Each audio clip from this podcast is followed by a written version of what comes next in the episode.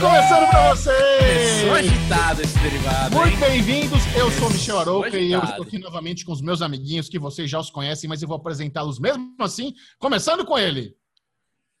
Bruno Clemente! E aí, o Bubu? Ale, o Ale- Ale tá no dublou. mute, né? É, ele dublou. Ele já não sabe o que fazer mais. Olha, eu vou falar pra vocês. Esse derivado começou mais cedo, a gente já tá 40 minutos antes de gravar, já conversando. Já estamos aqui aquecidíssimos pro derivado de hoje. E não poderíamos ter, não poderia esperar mais a risada carinhosa de Ale Pelúcia Bonfá, o bumbum mais quadrado de Campinas, porque essa bunda não sai dessa cadeira faz tempo, né, Ale? Como é que tá aí a bumbunzeira? Ai, Bubu, muito bom, viu, cara? Épocas né? de pandemia, estamos aqui sentadão nessa cadeira aqui, horas e Isso. horas por dia, mas é muito bom, né? Bom. Cara, eu vou falar, esse pré-derivado já valeu pelo derivado. 40 minutos conversando com os amiguinhos, até me lembrou o Quilo Delícia, que a gente ficava ali 40 minutos naquele almocinho, naquele pós-almocinho, aquele cafezinho, aquelas várias bebidinhas. Ah, como é bom encontrar É. vocês. Para quem, pra quem tá se perguntando o que seria esse pré-derivado, é muito fácil. Você vai ter É um, reuni- Q, um É QR uma reunião de Code. pauta. É uma Não, reunião tem de um- pauta. Você vai ter um QR Code que você dá mil reais e o Ale manda para Porra! você esse Tá barato. conteúdo exclusivíssimo, né, Alezinho? Tá, tá barato, cara. Se fosse mil reais, seria barato para escutar esse, esse pré-bate-papo aqui. Mas eu quero saber dele. O perdidão do Tatuapé. E aí, Como Xaxão? assim perdidão no tatuapé? Que que- Tô, su- tô super me achei aqui em casa, adoro a ZL de São Paulo. É, por aqui também tudo bom, Alesão. Aqui é pura alegria. São Paulo tá daquele jeito, né? Um dia tá frio, um dia tá quente. Hoje tá uma quarta-feira Maria. ensolarada. O que eu gosto do Ale são as piadas internas que ele conta pra ele. E ele É. chora de rir como se fosse inédita, né?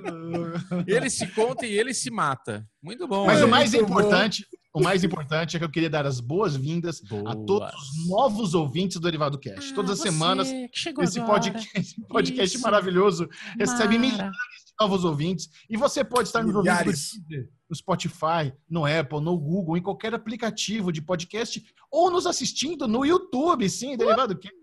É o podcast número um do Brasil em áudio e vídeo. Você pode ver essas carinhas deliciosas, rechonchudas, lindíssimas no nosso canal do YouTube. E te convidamos. Assista lá, curtiu, dê like no- nos videozinhos, se inscreva no nosso canal. Nós temos a meta aí dos 10 mil inscritos. No nosso canalzinho do YouTube. E por aqui, tudo Tudo começa, começa com Arovengers! com o bloco da vida social. Eventinhos, maratonas, peripécias. Alexandre Monfá, o que, que você fez de bom nessa última semana? Pô, tinha fiz muita coisa de boa essa última semana, Puxão. Mas o que eu fiz o melhor foi fazer uma, uma cirurgia. Veja bem. Opa, Ai, coisa boa. aconteceu. Caraca, cara. Ó, meus amiguinhos já sabem, mas eu queria avisar para todo mundo que eu tava com seríssimos problemas nos últimos meses aqui, envolvendo o meu Bilal. Ô, olha aí. louco. Pistola Cara, Galê é- tava dando tiro pra trás, é isso? Cara, é, é um negócio muito constrangedor, né? Um senhor de idade fazendo é, cirurgia, operação da fimose. Veja Olha bem. aí. E Olha- eu, mais uma vez, deitei lá no hospital e, sob as ágeis mãos do meu, meu médico favorito de Campinas, Dr. Leandro, ele operou o meu, a, a minha, a minha antiga tartaruga, agora um cágado, e agora ficou, ficou bonita, viu? Vou Tá, falar tá- pra você. Um Tá trabalho- parecendo, um, tá parecendo um míssel agora. Cara, agora eu tô me sentindo mais adulto, eu diria, né? Porque realmente é um negócio legal. Tô parecendo o Dinho, né? Que é o nosso amigo judeu. Então o negócio agora ficou, ficou Mas legal. peraí, por que, que você não fez fimose quando criança, como todo menino? Ué, Não. todo menino faz fimose? Não é Nem todo, todo menino mundo faz faz fimose, gente. não é? Não. Quando, assim, eu vou explicar. Quando dá zika, ou seja, quando a pele impede a chapeleta de sair, aí você tem que fazer uma cirurgia para liberar. Quando Certo. não dá problema, você não faz. Aí você, aí vai dar problema quando é adulto, você vai ter que fazer. Eu pergunto para vocês dois, como é que é o de vocês aí? É, sai numa boa? É cortado, Bem-vindos. circuncisado? Bem-vindos ao Urologia Cast, onde você sabe do Bilal dos amiguinhos. No bloco de hoje, Que pau é esse? Bruno Clemente, como é o seu? É encapado ou não é? Muito bom, gente. Que assunto delicado, que assunto sa saudável, né, para as pessoas que estão escutando. E como as pessoas não se importam com esse assunto, Bubu. Se importam sim. Ah, então vamos lá. O meu é encapado. Pronto. O meu, tá, o meu é completo, é full size. O meu tá normal. Full size, normal. Ah, cara, eu fiz, cirurgia, fiz cirurgia de fimose quando acho que eu tinha, sei lá, 9 anos de idade. E fez criança. velho, hein? Fez velho. Velho? É, Pô, 9 anos de idade? Acho que eles fazem quando nasce também, não é isso? Já tira é, com a então, mão, sei lá. Não, não tira com tira a mão. Com a mão? É, não é tipo, vai, passa o bisturi. Mas é. Hoje em dia parece é. que se tornou, nos Estados Unidos principalmente, que o filho da minha irmã nasceu, já fizeram isso, parece que é recomendado porque é mais higiênico, é mais não sei o que lá, então beleza. Mas o meu filho não fez quando nasceu, mas ele precisou fazer, porque ele teve lá esse negocinho que nem do Ale, vai fazer xixi, fica parecendo a bexiga. Era isso, Ale? Era mais ou menos, cara. Pô, tava, tava bem desagradável, viu? O negócio tava cortando toda hora. Eu não tava, eu não tava satisfeito. Então passei os últimos dois, três meses muito mal com isso aí. Aí resolveu o problema. Agora, o dia seguinte, cara, foi um negócio muito louco, porque eu fiz a cirurgia. Pô, primeiro que foi uma experiência única. Primeira cirurgia que eu fiz acordado.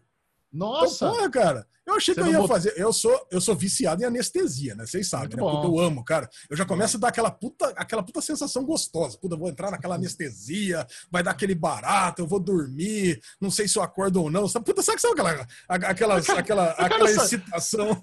Eu quero saber que hospital você vai, que os caras usam metanfetamina pra te chapar. É, exatamente. anestesia não Médico é assim. do Aleu. que porra é essa?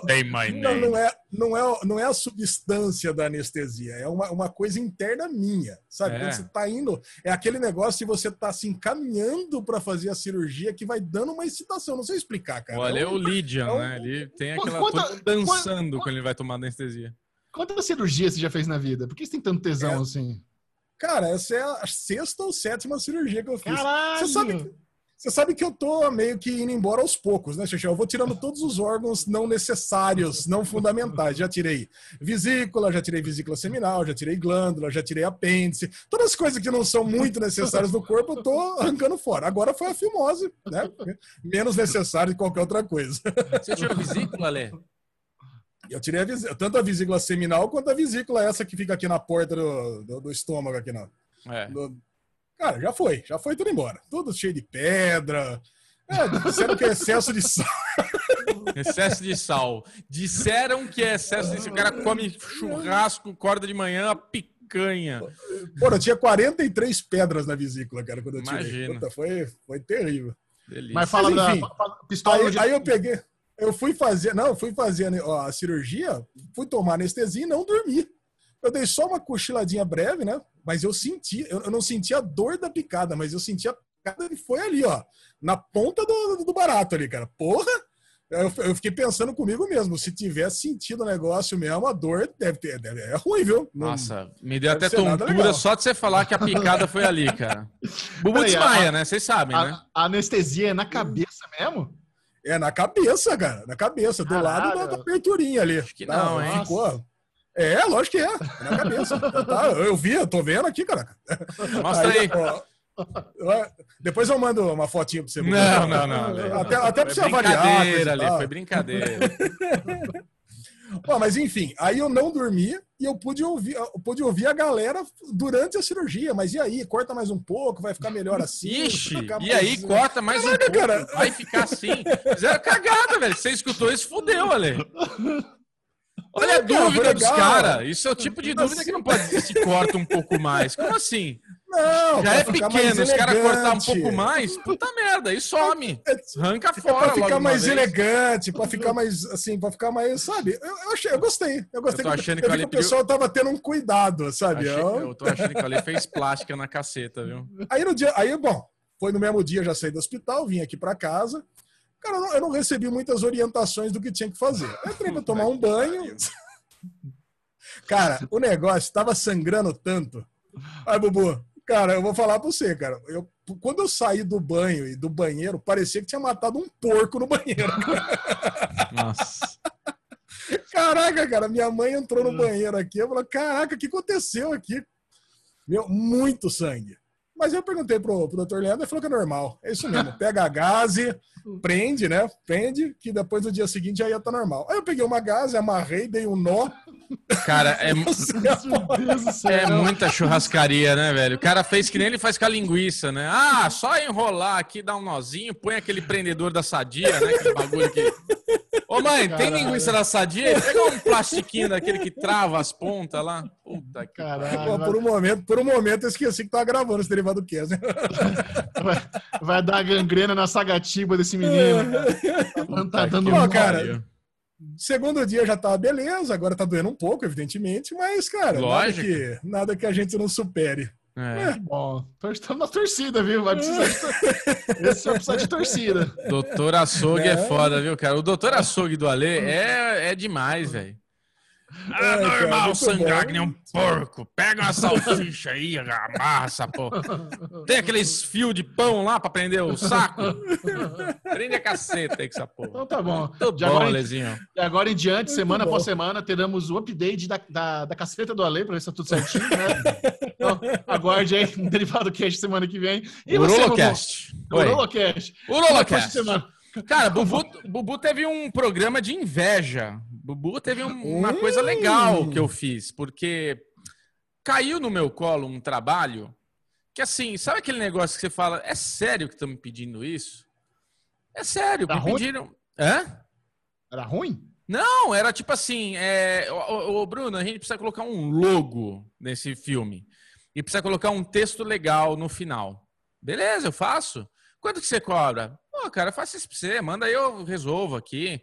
Ah, e precisava tirar, tipo, ele tem um minuto e meio, tem que deixar com 50, 30 segundos. Aí eu falei, deixa eu ver. Aí o cara me mandou, cara, peguei na hora, cortei, papapá, simples, super simples, que não era um filme com uma história, não, era uns negócios bem mal feitos, assim, peguei, papapá, fiz, coloquei, mandei, ó, tá aí, ó, fica aí, parceiro, a gente faz muita coisa. Ah, beleza. Aí pediram uma alteração, e pediram para incluir o logo e texto legal num outro, e pediram para entregar, tá. Ah, tá Nossa. bom, manda aqui, eu faço. Cê, cê cara, deu, eu, fiz cê... em, fiz em cinco não, minutos. calma, você deu a mão, o cara quis o brioco, velho. Puta, não. de alteração, quis tudo. Não, mas, Michel, é tipo, não teve alteração. É tipo, faz isso, isso e isso e temos, entendeu? Tipo, eu fiz, eu sugeri. Eu falei, ó, 30 segundos não dá, ficou com 50 e pouco. Tudo certo. Aí no fim o cara falou, ó, faz uma carta orçamento para mim de dois mil reais e me manda e fatura. Falei, caralho, vou ganhar dois mil reais pra fazer nada. Tipo, coisa mais simples do mundo. Olha! Aí eu falei, tá bom, já que, já que a gente tá ganhando tão fácil, eu tava muito tempo querendo dar uma TVzinha pro meu pai. E eu tava muito tempo querendo, querendo dar um upgrade na TV da minha sala. Bubu fez o quê? Peguei a 50 polegadas que eu tinha na minha sala, dei pro meu velho, smartzinha, legal. Comprei uma 58 para a sala de Bubu. Olha que delícia. Essa foi uma War of Rangers. A TV mas... olha. mas calma, sala, essa, essa, conta não fechou. A TV foi muito mais que dois contos. Calma, é Michel. É lógico. Oito daí... mil a TV. Não, eu achei... Ó, Fast Shop, cara, tem bons preços. É que assim, eu, quando eu vou comprar televisão, que faz 20 anos que eu não compro uma televisão, eu tenho as minhas questões. Eu não gosto dessas TVs com essas super tecnologias, ultra mega e não sei o que lá. A única televisão hoje que vale a pena a tecnologia delas, acho que é a LG OLED, não sei se todas OLED são assim, mas da LG OLED, que um brother aqui, que também é produtor de vídeo, me falou, que ela tem o, o, o preto verdadeiro. Então, quando tem é, cor negra, assim, cor preta na, na imagem, o negócio fica black, fica pá, tipo, bonitão. Não fica aquele negócio com umas manchinhas, com aquele esbranquiçado, né? Que é o LED tentando fazer. Ele realmente fica a cor. É, só que essas daí é 6 mil, 8 mil. Nosso querido amigo Vini tem uma dessa, comprou umas 65 polegadas na casa dele, mandou pra gente, pra gente ver, que ele agora tava, ia ver o derivado com qualidade e tal. Tirando essa questão aí do, do, do, negro preto verdadeiro e não sei o que lá, o resto para mim é tudo conversa, porque é o super, a super nitidez, o, o, o, efeito que tira o motion blur, né?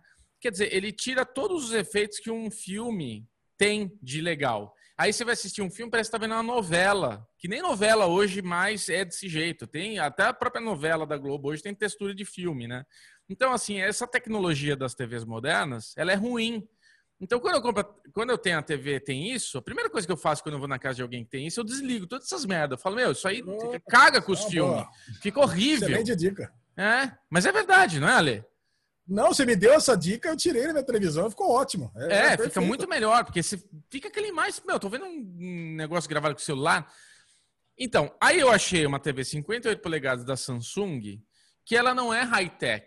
Ela é 4K, ela tem esses motion bullshit, não sei o quê. Mas ela é uma televisão que ela só tem um processador bacana, não é que LED, não é OLED, é Ultra HD e tal, beleza. 2 pau e 800. Aí, ó. Ah, tá bom? Tá bem, tá bom. Não é bom? quer- o- Ale já já vai compra. comprar, ó. É, pinga no Nubank aí 12 vezes, já quero. Não, falando, não, falando nisso, eu tô querendo colocar um Hum. projetor na minha piscina aqui. Pra, tipo assim, assistir umas séries aqui na piscina. Assistir Aí você conversa com o. Micharoca, que ganhou um Te bonitão. dou, te dou Olha um projetor. Puta, mas você. Ah, Xixão, vem aqui em casa. Já faz um churrasquinho, já bota, ó. É, já, já, já testa o projetor. Acho que vai ficar bom. Já assistiu uma série, já assistiu o season finale de, de Lovecraft Country. Cara, eu Olha queria que beleza. muito ser vizinho do Ale. Imagina você tá lá fazendo churrasco e teu brother vizinho tá assistindo Lovecraft Country na, na churrasqueira, com puta som alto de ação. Mas e a, a claridade não vai atrapalhar, não? Lógico. Não funciona Não, se for ali. de noite, não, né? Se for de noite, tá. não. Mas Ah, tem, o Ale quer tem fazer um é drive-in na casa dele. É, ué. Não, mas então, é isso que eu ia perguntar pra você. Qual que é o projetor fudido pra ver durante o dia? Mas, Ale, não vale o investimento num projetor fudi... Ah, não, não tem projetor pra ver de dia. Alguém vai vir Não aqui tem. comentar que tem, mas, cara, não vale a pena. Você quer gastar Ué. 15 mil reais pra Não, projetar não. um negócio na A parede? galera, a galera que ia fazer um tailgate aqui do jogo do Raiders versus o Bills, aqui em casa. É Eu já 5 falei pra horas da você. tarde. Não é tailgate, é esquenta. Tamo no Esquenta. Brasil. Esse pessoal quer fazer um esquenta com, com asinha de frango, não wings, whatever aí. Então é casinha Isso. de frango, não com blue cheese, Tulipa. mas com é queijo tulipa. azul. Não, não, não é, é. Alezinho, 2,800, pega umas 58 polegadas, põe aí na, no E mete na negócio parede, e acabou. mete na velho. parede, Ah. acabou. Não dá certo. mais fácil. projetor, o projetor é pra você ser é uma sala de cinema, pra você se isolar, fechar tudo e projetar grandão na parede. Beleza, mas na- de dia, por melhor que seja a tecnologia, puta bosta, não vai. Pra você ter um projetor pra projetar de dia na parede, se tiver, vai custar um carro. E além do Ah, projetor, você precisa instalar é, som também, vai ter que comprar caixa de som. A TV é bem Ah, melhor, não, isso eu tô sabendo. Isso eu tô sabendo. Vai ter que Ah. botar um puta num som. TVzinho. É que eu, realmente eu tava com um projeto, pensando num projeto meio megalomaníaco, assim, né? Ah, Aí, vou te tá passar. foda, hein? Te passo o link da TV, você compra a TV igual a minha, você sucesso. Ela é gigante, cara. Muito bom o tamanho. Oi, olha lá, morreu. 58 polegadas, tá ótimo. Muito bem. Boa. Se- senhoras e senhores, preparem-se para ficar por dentro de tudo da cultura pop nerd geek com Daily News. Eu tô, tô frustrado que eu não escutei as, as peripécias de ZL, mas tudo bem, a gente se alongou Não demais. teve. É. Não teve. Ah, Michel. Não teve. Olha a alegria do Alexandre Mombala. Ah, Michel Aroca. Quem te conhece, conhece. Vamos lá, Daily News, grande Daily News. Michel, o, o Ale tá ansioso pra falar de Family Guy. Eu quero saber de Family Guy, Ale. Family Guy e Bob's Burgers renovado para mais duas temporadas e eu nem fui atrás para saber quantas são. Quantas tem. Cara, sei lá, cara. 15, Boa informação. 20, 25. Cara, meu. É muito, né? A Fox tem essas, essas animações que dão certo e elas vão, vão renovando, né? Deve ser muito barato fazer, os cenários são todos iguais, a gente nem percebe e vamos que vamos. Alguma Cagou, surpresa. Xuxa? Não, eu adorei a displicência com a notícia, sensacional. É, exatamente. Ó, Family Guy é muito bom. Agora vamos para o que interessa, né? Do que são as notícias. Vamos começar com duas notícias surpreendentes relacionadas ao filme Enola Holmes, que estreou na Netflix. E nós vamos falar sobre o filme no bloco de filmes. Ok. Mas vocês acreditam que bombou no Twitter essa semana uma notícia de uma galera que, por incrível que pareça, descobriu que Sherlock Holmes não existe. Cara, que triste. Quando, quando eu vi Sherlock Holmes no, nos TTs e fui ver o que que era, e eu entendi que era os, a, mole- a molecada descobrindo que Sherlock Holmes nunca existiu na vida real, mas me deu uma tristeza, cara, no coração. Que coração partido. Eu falei, caralho, velho, como é que pode um negócio desse? O que acontece com essa molecada? Por que, por que, que eles acham que Sherlock Holmes existiu? Caiu com essa palhinha. É, eu tô vendo mesmo. Mas, Xexão, eu tenho que confessar uma coisa, vai. Quando eu vi isso daí bombando, Caralho. eu olha quando eu tinha. Eu, quando eu tinha, vou ter que confessar, né? Que aqui é- nós somos, o Derivado Cast é sincerão. Isso. Eu, quando eu tinha meus 9, 10 anos de idade, eu descobri que o Rei Arthur não existiu. Ok. Não, acho ok. Acho que 9, 10 anos de idade, isso é muito criança. Nós estamos falando de adolescente jovem no Twitter. A 9, 10 anos, você, beleza, você tem todo o direito de ser completo imbecil. Agora, você ter 15, 20, aí é, é puxado. É, não, mas é verdade, né? Que tinha gente muito velha. Começou com o Twitter da Cris Dias, né? Se não me engano. né? Uma pessoa chamada Cris Dias. Não é do Cris Dias, é de uma, de uma mulher, de uma menina chamada Cris Dias, pela, pela matéria que eu vi na UOL. Cara, e daí puxou uma, uma leva de retweets e respostas de pessoas. Ah, não é possível. Eu acho que eles estão dizendo que não existe porque não foram a fundo investigar mais. Caralho! ah, não, existe um investigador que é muito parecido com o Sherlock Holmes e ele foi baseado nesse investigador. É, o Não, Hércules gente. Poirot.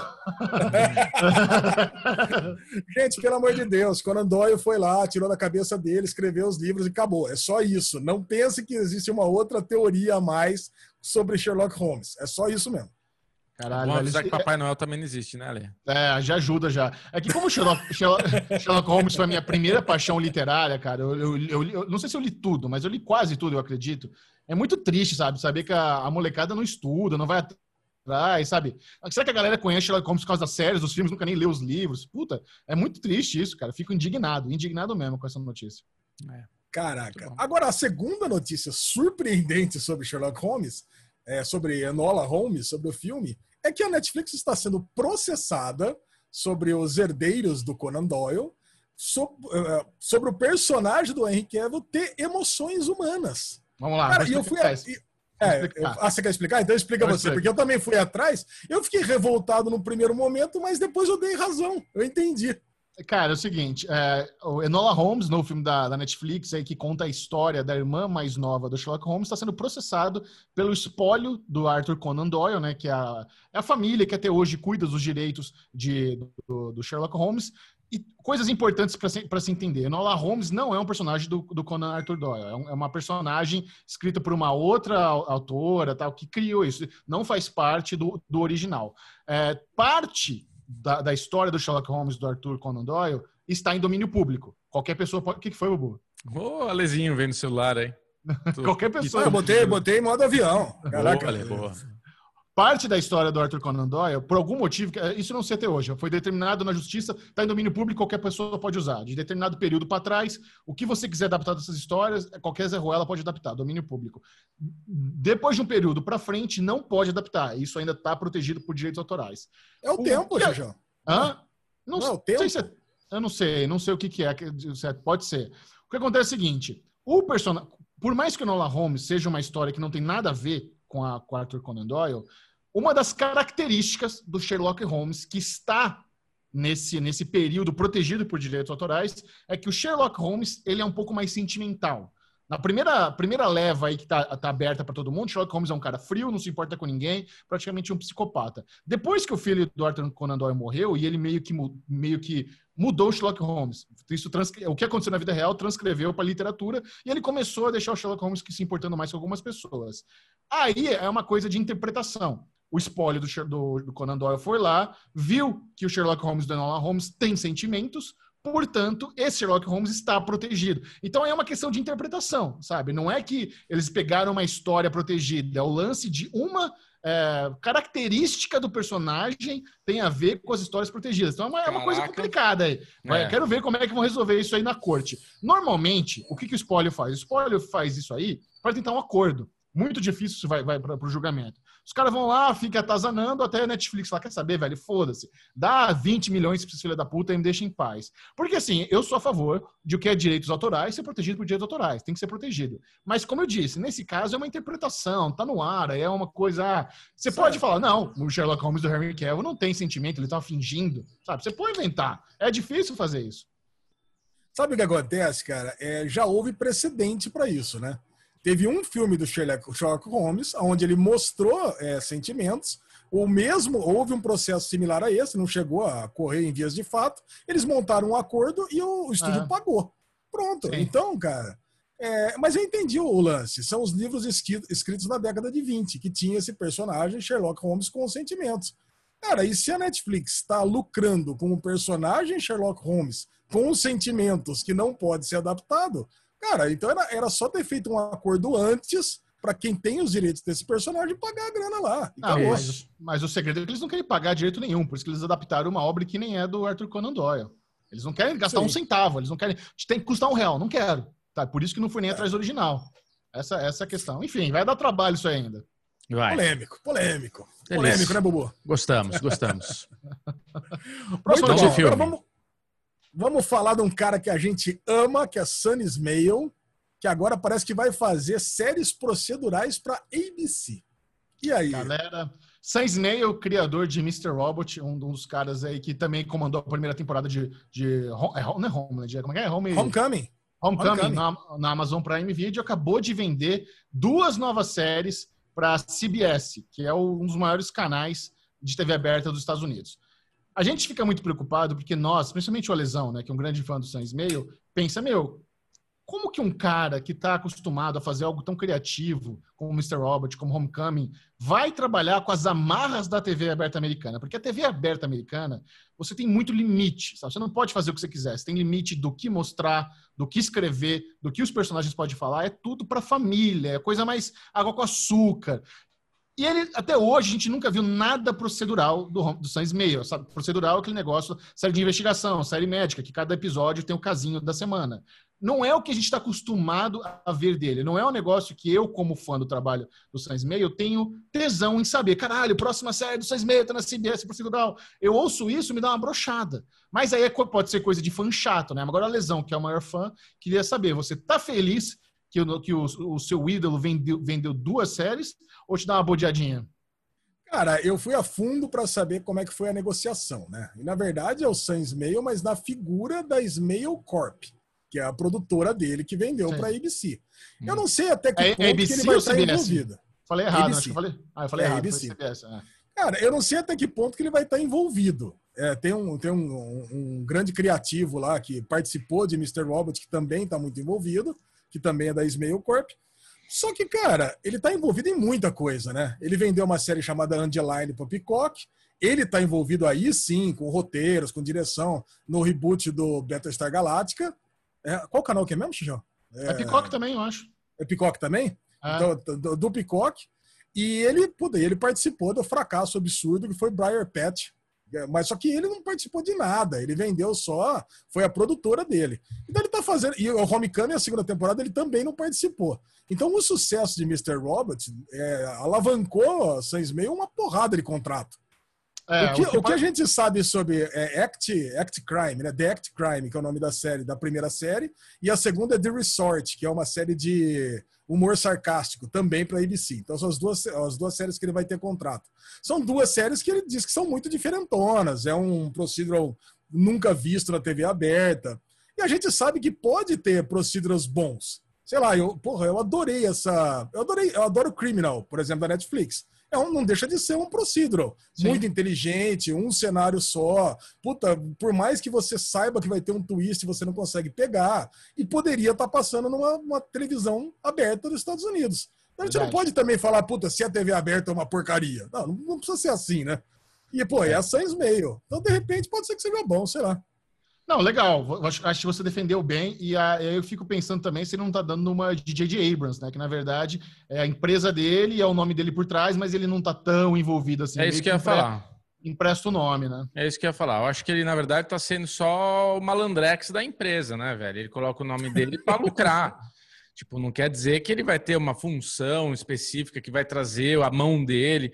Na verdade, ele tá só colocando o nomezinho dele para aparecer ali. E você fala, caralho, é série do cara, gera esse burburinho, estamos aqui falando e traz público para assistir. Bota o É, porque- e... Tchau. Eu, eu- eu posso estar equivocado, mas eu achava que ele tinha um contrato de exclusividade com a NBC Universal.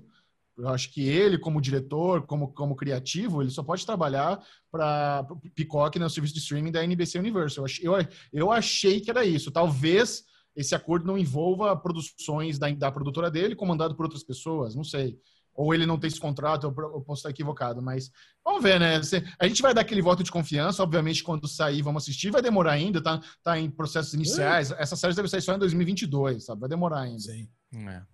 Ah, legal. Bom, mas é um puta lesão um vai cara, né? adorar. É, exato. Vou assi- Vou assistir, com certeza, né? Pelo menos. Próxima Agora notícia. vamos lá. Vamos lá, meus amiguinhos. Eu vou falar para vocês uma sinopse. Eu quero saber o que, que vocês acham disso. Vai. História de terror existencial que centra-se em um grupo de amigos que encontram um cadáver em uma praia. Hum. Lentamente eles percebem que algo sobrenatural está acontecendo no local. O que, que vocês Out. acham disso? I'm Out. out. Out. Che- Bubu, Também não gostei, não. Esse é a sinopse do filme Old, a próxima produção de Mr. Night Shyamalan. Então, apesar de vocês É. terem falado Out, vocês vão assistir com certeza. Porra, claro que vou. É, a última coisa do chamalão aí na Apple não foi legal, não. O Ale adorou Servant, mas eu achei um luxo. Achei bem chatinho, viu? Não, mas tem o filme lá também dele, né? Que ele Qual? fez a- o, o vidro. Glass. Glass. Nós Que não foi gostamos. legal. Não, não gostamos. Foi ruim, vidro. Gostamos, gostamos. gostamos. Gostamos, mas não gostamos. Mas gostamos, mas não gostamos. Não, eu, É, vamos eu, lá. eu, eu curto muito o M. Night Shyamalan. Eu gosto muito do trabalho dele. Eu acho que, mas ele tem essa, né? Ele tem acerto, tem erro. Ele vive uma... É muito instável a carreira dele. Mas como ele é a melhor entrevista que eu já fiz na minha vida, eu entrevistei ele duas vezes. É a melhor entrevista. O cara é muito gente boa, super atencioso, muito engraçado, divertido. E eu já gosto da obra dele, obviamente vou assistir esse negócio aí, mas Sim. a sinopse é desanimadora. É, muito genérica, né? É. Não dá pra saber quase nada.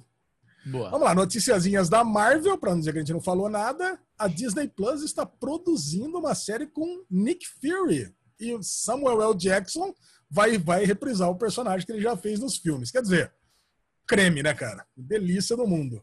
É incri- Eu não sei como eles conseguem isso. Eu não sei como eles estão conseguindo desenvolver essas séries da Marvel com o elenco do MCU, cara. É muito louco como eles estão realmente. Deve estar gastando uma fortuna. Pra você trazer essa galera do Sim. cinema para séries da Disney Plus, cara, pelo amor de Deus. Agora, Samuel Jackson, ainda, um dos, um dos atores com mais demanda de Hollywood, vai É. fazer série do Disney Plus. Isso é insano. Muito legal. Que bom, que foda.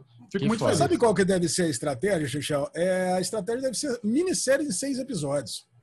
Aqui Pode tá ser. falando série, parece que é uma série tradicional, cinco temporadas de 13 episódios, estilo Netflix. Na verdade, a gente vai ver, vai ser tipo uma WandaVision. É uma temporadinha de ligação entre dois filmes, é isso aí. O que eu gosto, eu acho perfeito, Sim. cara, sabe? Uma minissériezinha rapidinha, começou, matou, acabou, e é nóis. É igual gravar um filme só quebrado em capítulos, né? Pra É. ele, pro Samuel Exatamente. Jackson, é como se ele estivesse gravando um filme. Deve ser menos, cara. Eu, eu acredito que você gravar oito episódios de uma série deve ser menos tempo do que gravar um filme. Deve, deve- sei lá. Those, depends. Anywho. É. Vai lá, Lezinho, manda a notícia que você tá louco pra falar aí, vai. Parou assim. E essa notícia final vai pro Bubu, evidentemente. Isso. Batwoman, olha aí. Vai entrar numa nova era na segunda temporada com Javícia Leslie. Acho que você sabe, né, Bubu? Não sei, se a gente já Isso, falou isso já- aqui no Daily News alguma vez. Já tuitaram, me marcando, isso. o manto Virou- do personagem, mas agora saiu a primeira imagem oficial. Eu já separei aqui essa imagem, acho que é legal a gente colocar aqui no Daily News, né? O que, que você acha, Bubu? Isso, Vamos botar um boa, insert boa, aqui, ó. Excelente ideia. Eu vou colocar na tua cara, a cara dela. Boa, pode colocar aqui na minha cara, acho que todo mundo vai ficar bem feliz, bem Vai. contente, tá todo mundo querendo ver. O que você acha, Chechão? Uma boa, né? Acho que é prestigiar a Batwoman, que inclusive parou essa semana as filmagens de novamente por causa do Covid-19. Muito bom, Lezinho. Tem uma, tem uma notícia importante que você esqueceu de adicionar aqui na pauta, que é a confirmação do spin-off de The Boys. A Amazon vai agora Ah, é verdade. Expandir aí o universo da sua série mais popular E segundo o Variety, o processo de desenvolvimento do novo produto está acelerado, com Craig Rosenberg escrevendo o piloto e já certo como showrunner e produtor, junto com o Eric Kripke. Vai meio que mostrar a faculdade dos super-heróis, alguma coisa assim. E para você, de tudo, e para você que está se perguntando por que, que a gente não está falando de The Boys, já falei na semana passada, mas vale reprisar aqui esse comentário, né, Alezinho? The Boys é. está sendo comentado e decupado no SM Play. Para você que não conhece, é um canal maravilhoso de Michel Arouca, com quase 200 mil inscritos, onde toda yes. semana tem lá videozinho sobre The Boys, que passa logo no dia que lança o, o, o episódio, na sexta-feira. É isso, Michel Arouca? Aquela correria delícia. A gente assiste, grava, edita e solta no mesmo dia. É uma, um grande, grande trabalho aqui da Genko Filmes para fazer a cobertura da segunda temporada de The Boys lá no canal do Série Maníacos. É isso aí. Ó, Boa. o, o spin-off se passaria nos Estados Unidos, mais especificamente numa faculdade destinada a super-heróis administrada pela VOT. É molecada, é, é, o, é. é o, o juvenil. Não, e o melhor de tudo é que já falaram que vai ter a mesma pegada pornolenta, agressiva, vai ser a mesma coisa. Pornolenta, isso aí. É. Sensacional. Agora é aquele momento de sabermos quais foram os grandes lançamentos das principais, principais plataformas yes. de streaming do Brasil. É a guerra de streaming! Round one! Fight!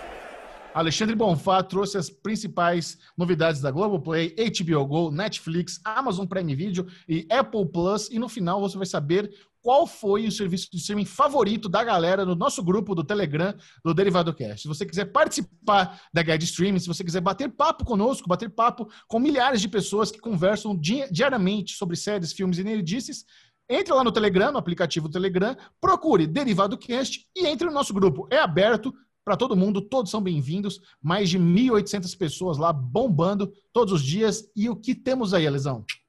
Vamos lá, as grandes novidades no serviço, nas plataformas de streaming dessa semana, Netflix, com mais novidades do que todas as outras somadas. Começou com The Playbook, transformando os grandes atletas em coaches, e por incrível que pareça, é bom. Primeira temporada. The Chef Show, a segunda temporada, mais um reality de comidas entrando. Enfermeira Exorcista, eu achei que isso aqui era tradução de Ratchet, mas não.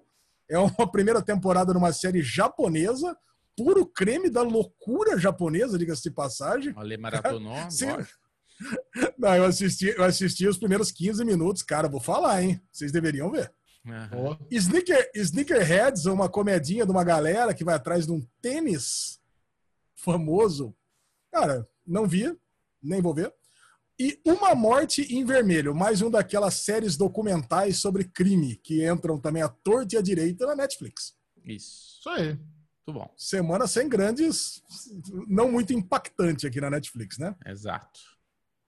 A grande novidade da Globoplay da semana foi Prodigal Son, que um dia nós falamos sobre o piloto aqui no Derivado, Derivado Cast. E gostamos até. É bem bom. O piloto de Portugal é bem bom. Tem o Jesus de The Walking Dead, tem o Martin, Martin Sheen? Quem que é o nome dele? É o É, Martin Sheen. Bem bom é. o primeiro episódio. Martin o brother é o do pai do Charlie Sheen, né? Não. É isso? Não? Não, peraí, são de pessoas diferentes então. Talvez seja é, nomes diferentes, nomes parecidos. É o nosso brother lá do. do... É o cabelo bonito, cabelo, aquele cabelo bonito, aquela barba Good bonita. Tá. É esse mesmo. Já na HBO Go, começou a passar a série espanhola e bastante aclamada, Pátria. Porra, no M passou 550 mil vezes a propaganda de Pátria. A HBO tá bem interessada em fazer isso bombar. Também recebi uns 700 releases divulgando Pátria. Foi. Tá, tá, tá indo aí, vamos ver. Eu não assisti ainda. Derivado, derivado Cast ignorou, né? Esse piloto por enquanto, pelo menos. Já a Amazon Prime Video, que deveria ter trazido o Topia, não trouxe, vai ser o Merdalhão, já dou esse spoiler para vocês. Trouxe as duas temporadas de série cancelada sem final, Tell Me a Story. Que que você... e ainda fez um tipo um, um, um, um elsewhere lá da, da, vida real aqui, fez um jogo entre as pessoas aqui sobre a série. Cara, vai entender a Amazon, né, cara? Puta, nós vamos falar mais do Merdalhão. Isso, é isso que eu ia falar. A gente vai falar sobre isso. Já a Apple TV, cara, finalmente acordou para a vida e trouxe uhum. os três primeiros episódios da série Teran. Cara, muito boa. Boa pra caralho. E os amiguinhos do nosso grupo votaram para ver qual que é a melhor plataforma de streaming e dessa vez eu fiz diferente de novo, né? Porque eu gosto é de mudar a forma como eles votam. E eu fiz a seguinte pergunta: Quais plataformas de streaming valeram o que cobram essa semana? Olha que é uma forma interessante. Aí eles puderam marcar todas que valeram o valor que cobram. Então, por exemplo, a Amazon Prime Video, já que é para pegar no pé, eu vou pegar mesmo, custaria uma, uma semana custa R$ 2,25. R$ reais por mês, dividido por 4, R$ 2,25. Ou seja, um episódio de The Boys e duas temporadas de Tell Me a Story custa R$ 2,25. Para o nosso grupo, apenas 28% acha que esse conteúdo vale Valeu vale 20, esses dois vale reais. Dois reais e 25. Dois tá goles de chopp. Não vale. É que eu acho que esse pensamento analítico profundo que você fez, quase ninguém fez, porque realmente Exato. a conta, mas é foda. Quem ganhou, quem ganhou tá fácil, né? O jogo, é. grupo não me engana mais. Não é, é. mais Netflix o queridinho, agora é HBO. HBO, HBO. É. HBO ganhou Cara, disparado. Ainda mais, ainda mais que você pode votar em quantos você quiser. 82% do grupo acha que vale a pena você assinar HBO Go. 82% por esse por o conteúdo dessa semana, que tá muito foda mesmo, né? É muito é quase foda. tudo aproveitado. Sim. Já a Netflix essa semana só 32% acho que vale a pena. Foi ruim. A Amazon Prime, por incrível que pareça, foi a terceira ainda com 29%. A Apple Plus 5%, Globoplay 6 e a Stars Play 1%, mesmo porque não entrou nada essa semana, né? É. Quer dizer, tá, tá, entrando, tá entrando ali ó, o, o Power lá, o Ghost, Power 2, Power Guide 2. Power Guido? Power Guido. É impressionante. Paula Tejano. É Paula Tejano. Tá bom. Tá bom. Não tem uma piada de quarta série que passa batido para ler Bonfá. Não, tem, não tem. É ah, muito bom, cara. Essa foi a guerra dos streams excelente essa semana. Foi. Agora, o, o, mais importante do Derivado Cast, obviamente, é o bloco de esportes. E, no, e nós temos aqui, para começar, Fórmula 1, Grande Prêmio da Rússia. Uh! Grande Prêmio da Rússia.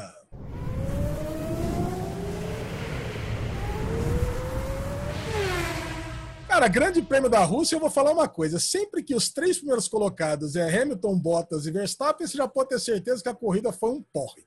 É. Não é, Bubu? Cara, é assim, eu acho que quando a gente tem um circuito que é difícil, impossível fazer ultrapassagem, não dá. Essas pistas de alta velocidade que a gente está batendo, que está dando umas puta porrada, que o cara quebra, aí tá rolando safety car, tá rolando, interrompe a corrida, aí muda tudo e não sei o quê. Essa corridinha que daí só tem os boxes para fazer. Cara, a partir do momento que a gente teve o Hamilton que foi para trás e ele não conseguia fazer ultrapassagens toda hora, né? Ele sofreu com alguns carros. Você tava lá o, o tava acho que o Albon quem que tava com o álbum? Russell, é o Russell, né? o Russell, é o Russell. O Russell, Russell Albon, não conseguia passar não conseguia passar o Williams, cara. Não conseguia passar o Williams. Tipo, caralho, olha que bosta de circuito, né? Então, assim, não tem o que falar. O que tem que falar é que foi um saco. Eu dormi, dormi no final da corrida, acordei nas duas últimas voltas e nada se aconteceu. O Bottas está feliz da vida que deram a, a, a punição para o Hamilton, que foi uma bela de uma cagada, né? Ele ter feito aquilo.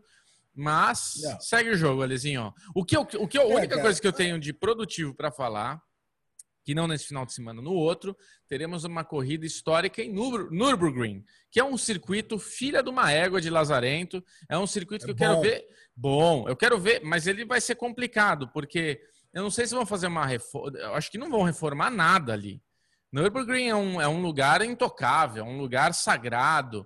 Eles não vão poder reformar pista, asfalto, e é tudo meio cagado, tem aqueles saltos, é uma pista complicada, cara. Pista para ter acidente é. bom, ela é treta, não é fichinha, não. É, cara, vai ser muito bom. Cara, agora sobre essa corrida, eu só queria falar uma coisa que eu gostei muito, cara. Foi a reação do Ricardo quando ele recebeu a punição. Não sei é. se você estava dormindo nessa, nessa hora ou não, mas é. ele recebeu uma punição de 5 segundos. Quando ele viu que estava a, a Ferrari zoada do Leclerc atrás, ele simplesmente falou pro rádio: Ah, tem problema, eu acelero eu tiro e no braço pista. aqui. É. Foi o único momento legal da corrida, cara, porque o resto é o que você falou.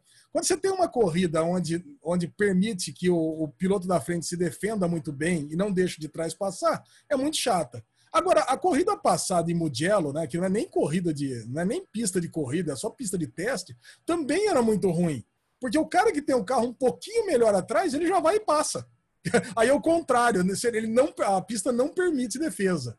Já é. Nürburgring, que nem você falou agora, é, é o contrário, cara ela permite defesa, mas permite que ultrapasse, tem esse, essa, esse asfalto todo zoado. Quer é. dizer, cara, vai ser muito bom, cara. Finalmente nós vamos ter uma corrida boa de novo. Lá vai ser e... bem complicado. Com certeza vai ter alguma adaptação no circuito. Tive uma, uma informação, porque Nürburgring, se não me engano, tem 10 quilômetros. Eu não lembro qual é a quilometragem da pista, ela é gigantesca. Já foi 14. Não, já foi 14. Aí deram, deram, uma, deram uma picotada na pista aqui para dar uma diminuída. Agora, Bubu, vamos para o que interessa, né? Vai. A nossa aposta. Eu, acho, ah, que é lógico, isso, eu né? acho que é isso que o público do derivado quer saber.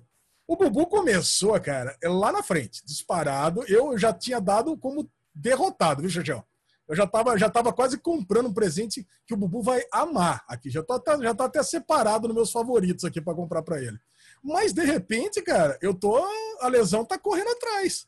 E agora, apesar do Leclerc já ter perdido para o Verstappen, as Renaults estão chegando na McLaren, nas McLarens e o Ocon está chegando no, no Sainz. Existe dizer, a possibilidade do Ale ganhar de 2 a 1 um do Bubu. É, cara, tá muito bom, cara. É. Agora, e, e, as Renaults estão no melhor momento do que as McLaren. E o Sainz está fazendo muita cagada. Agora, é. vou falar, vai escolher mal assim lá longe você, hein, Bubu? Porque Ocon e Sainz não estão entre os 10 melhores, cara. Caraca, cara, a gente podia ter escolhido tanto cara melhor para estar tá disputando. O Sainz está acontecendo um negócio com o Sainz que é o Uruca do Alê, Michel. Tudo acontece com o cara, velho. O cara deu uma escapada, mirou mal, explodiu o carro dele no, no, no, muro lá. Ele se, ele se arrebentou na primeira volta. Caralho. Alezinho, Nürburgring, era isso que eu queria saber. Eu não tinha certeza, eu tava com medo de falar merda. Nürburgring, a pista antiga, tinha 22 quilômetros, cara. Era gigantesca. 22. Nossa. E hoje, provavelmente, o circuito que eles vão usar tem 5 quilômetros. Curiosamente, Interlagos era um circuito de 8 quilômetros a pista. E hoje tem 4 quilômetros.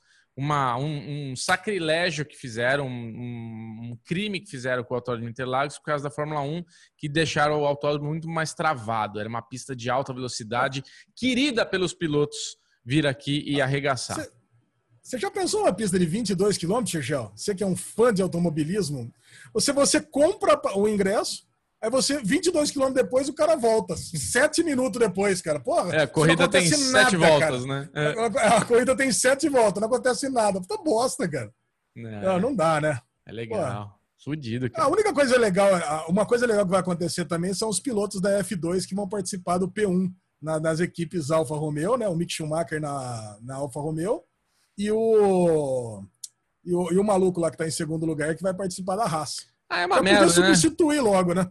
É uma merda porque isso não significa absolutamente nada. A gente não tem nenhum parâmetro com eles fazendo esses testes, porque o P1, P2, P3, você vê, né? Ah, e o Ricardo tá em primeiro. Chega no dia de classificar mesmo, o cara vai lá para décimo. Então, assim, essa, essa, esse termômetro do P1, P2, P3 é, eles estão mais ali treinando, testando, vendo como que o carro vai se comportar numa corrida do que tipo de verdade fazendo tempo, né? Vendo se o carro se ele vai estar tá melhor ou pior mesmo. É, é complicado.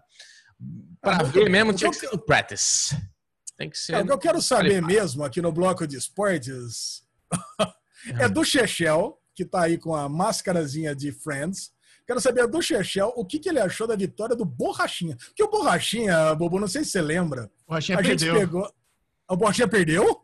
Olha lá. A Lezinho não viu? Caralho, cara. Eu vi um vídeo, eu vi um vídeo e achei que o Borrachinha tinha ganho. Caraca, cara. Não. E aí? É, no último sábado aconteceu o UFC Fight Island, direto de Abu Dhabi. Nosso querido Paulo Costa, o Borrachinho, lutou com Israel Adesanya. Borrachinho? Borrachinha é apelido dele. Por que você acha que é borrachinha o apelido dele, Ale?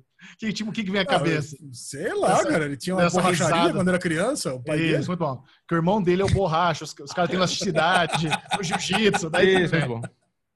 Paulo Costa, nosso querido Borrachinha, ele lutou pelo título contra Israel Adesanya. E a gente tinha muita expectativa, porque o cara é bom. Paulo, Paulo, você chegou a ver o porte do cara? O cara é um Adonis, é um deus grego, puta cara bonito, forte, e um excelente lutador. O cara tava ali em terceiro do ranking, apenas atrás do Robert Whittaker, e foi lutar pelo cinturão com Israel Adesanya, que é um gênio. O menino é um gênio. Esse, esse menino aí, a próxima, já é uma das grandes estrelas do UFC, mas o moleque é bom demais. O que aconteceu foi o seguinte, cara. O que aconteceu foi um esculacho. O brasileiro foi humilhado, dominado, não deu pra ele, nocauteado no segundo round. Assim, Caraca. foi feio de ver, sabe? Ninguém entendeu. Nossa. Porque o que acontece é o seguinte, cara. O, ao que parece, o Borrachinha cometeu o erro mais crasso que o lutador pode cometer, que é subestimar Crasso. o oponente. Crasso. Falei errado. O erro mais crasso que um, que um lutador pode fazer numa competição, que é subestimar o oponente. Por ele ser fortão, bonitão, e o adversário dele ser magrinho, ele fala lá, o magrelo, o que que esse magrelo aí, vou nocautear ele em dois palitos, não sei o quê. Só que o magrelo é gênio, cara. O Israel Adesanya, além de ele ser, de ele ter uma das melhores trocações, o cara sabe, o que a galera falava é o seguinte, vai ser a precisão contra a força bruta, porque o Israel Adesanya é muito preciso, dá, né, não erra nada, e o cara é muito forte, se ele começa em cima de você, ele te, te desmonta. E o, e o Israel dominou, man- manteve o controle da, da distância, deu aquele chutinho do de John, o chute que o John Jones inventou, aquele chutinho oblíquo assim no joelho, que incomoda pra caramba e te mantém a distância. Foi cara, ele começou a dar umas- uns chutes assim por dentro da coxa do cara, E não foi ele, inclusive, que falou, deu uma declaração falando que ia ganhar dele com a inteligência? Acho que rolou isso mesmo, né? Cara, o, o coitado, o Borrachinha falou bastante. Ele fez bem. Na parte do marketing, de vender a luta, ele fez bem. Na pesagem, ele catou assim uma faixa, ma- uma faixa branca e jogou na cabeça do Israel. Aí o Juvenil, porque o moleque começou a treinar jiu-jitsu recente, faixa azul, e Borrachinha faixa preta.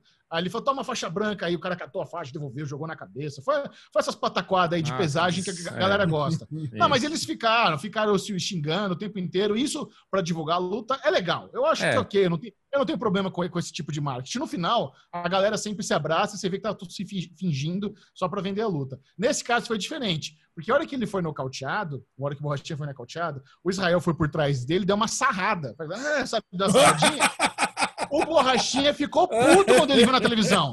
Quando ele viu na televisão, ele de quatro e o cara dando uma sarrada nele, ele ficou fudido. Ele tá assim, ele tá inconformado. Imagina a humilhação, cara. Imagina você num título mundial tomar uma enrabada. Porra, Tomou uma encoxadinha ainda. Alezinho Ele- perdeu a melhor parte, pelo jeito. É, Cara, ele ficou Ah, fudido. Ficou fudido. Enquanto, assim, o Israel foi, foi, assim, ovacionado por todo mundo. Dana White pagando pau, por exemplo, todos os lutadores pagando pau, e todo mundo questionando as táticas da borrachinha. Falando, o que falta nesses caras? O, o que, que uns caras como Israel Adesanya e Conor McGregor têm? Que eles falam, que eu já falei aqui algumas vezes, é o Fighter IQ, que é o QI de luta. Você não é só fortão, sabe? Você tem que ter, você tem que ter uma inteligência, sabe? Sim. E o Israel, e o Israel tem outro nível. Com certeza esse menino é muito... ele, E ele é pivete, gosta de Naruto, sabe? É, é- coitada. Não é pivete não, acho que tem 29, 30. Mas, cara, que vi- vitória sensacional. Uma, não sabemos aí o que, que vai ser o Borrachinha. Ele quer uma revanche imediata. Duvido que ele vai conseguir uma revanche imediata. Acho que não vai rolar. Ele vai ter que ganhar pelo menos mais uma luta. Eu acho que se ele ganhar mais uma, ele já pode tentar de novo o cinturão. Porque ele é muito foda. Ele é muito foda, mas subestimou, não foi tão inteligente e tomou ele. É. A- o nocaute dele não foi nem no queixo, foi daqueles que pega na- meio que na, na, assim, na, na orelha, na têmpora, aí, aí você perde o equilíbrio, sabe? Acontece bastante isso. Uma pena. É. Isso aí, depois da lesão mostrar todo o seu conhecimento aqui em UFC, Mandou bem, Ale. achei que tinha ganho e perdeu. Eu queria mandar um salve pra galera que acompanhou comigo o, o- a final da Conferência Oeste, que o Lakers ganhou. Cara, ganhou do Denver Nuggets, cara. E, pô, é muito legal, né? Quando o Derivado Cast, porque é isso. Trouxe um, descobrimos um monte de torcedores do Lakers. Cara, LeBron James e Anthony Davis, cara, destruindo, cara. Porra, é muito legal, cara. Melhor momento pra voltar a torcer pra NBA. Mandar um salve pro Vini, pro Duílio, pro, pro Ale de Porto Alegre, pro Rodrigo do GagaCast. Cara, pô, muito legal, cara. Pô, muito bom tá aí torcendo nesse momento.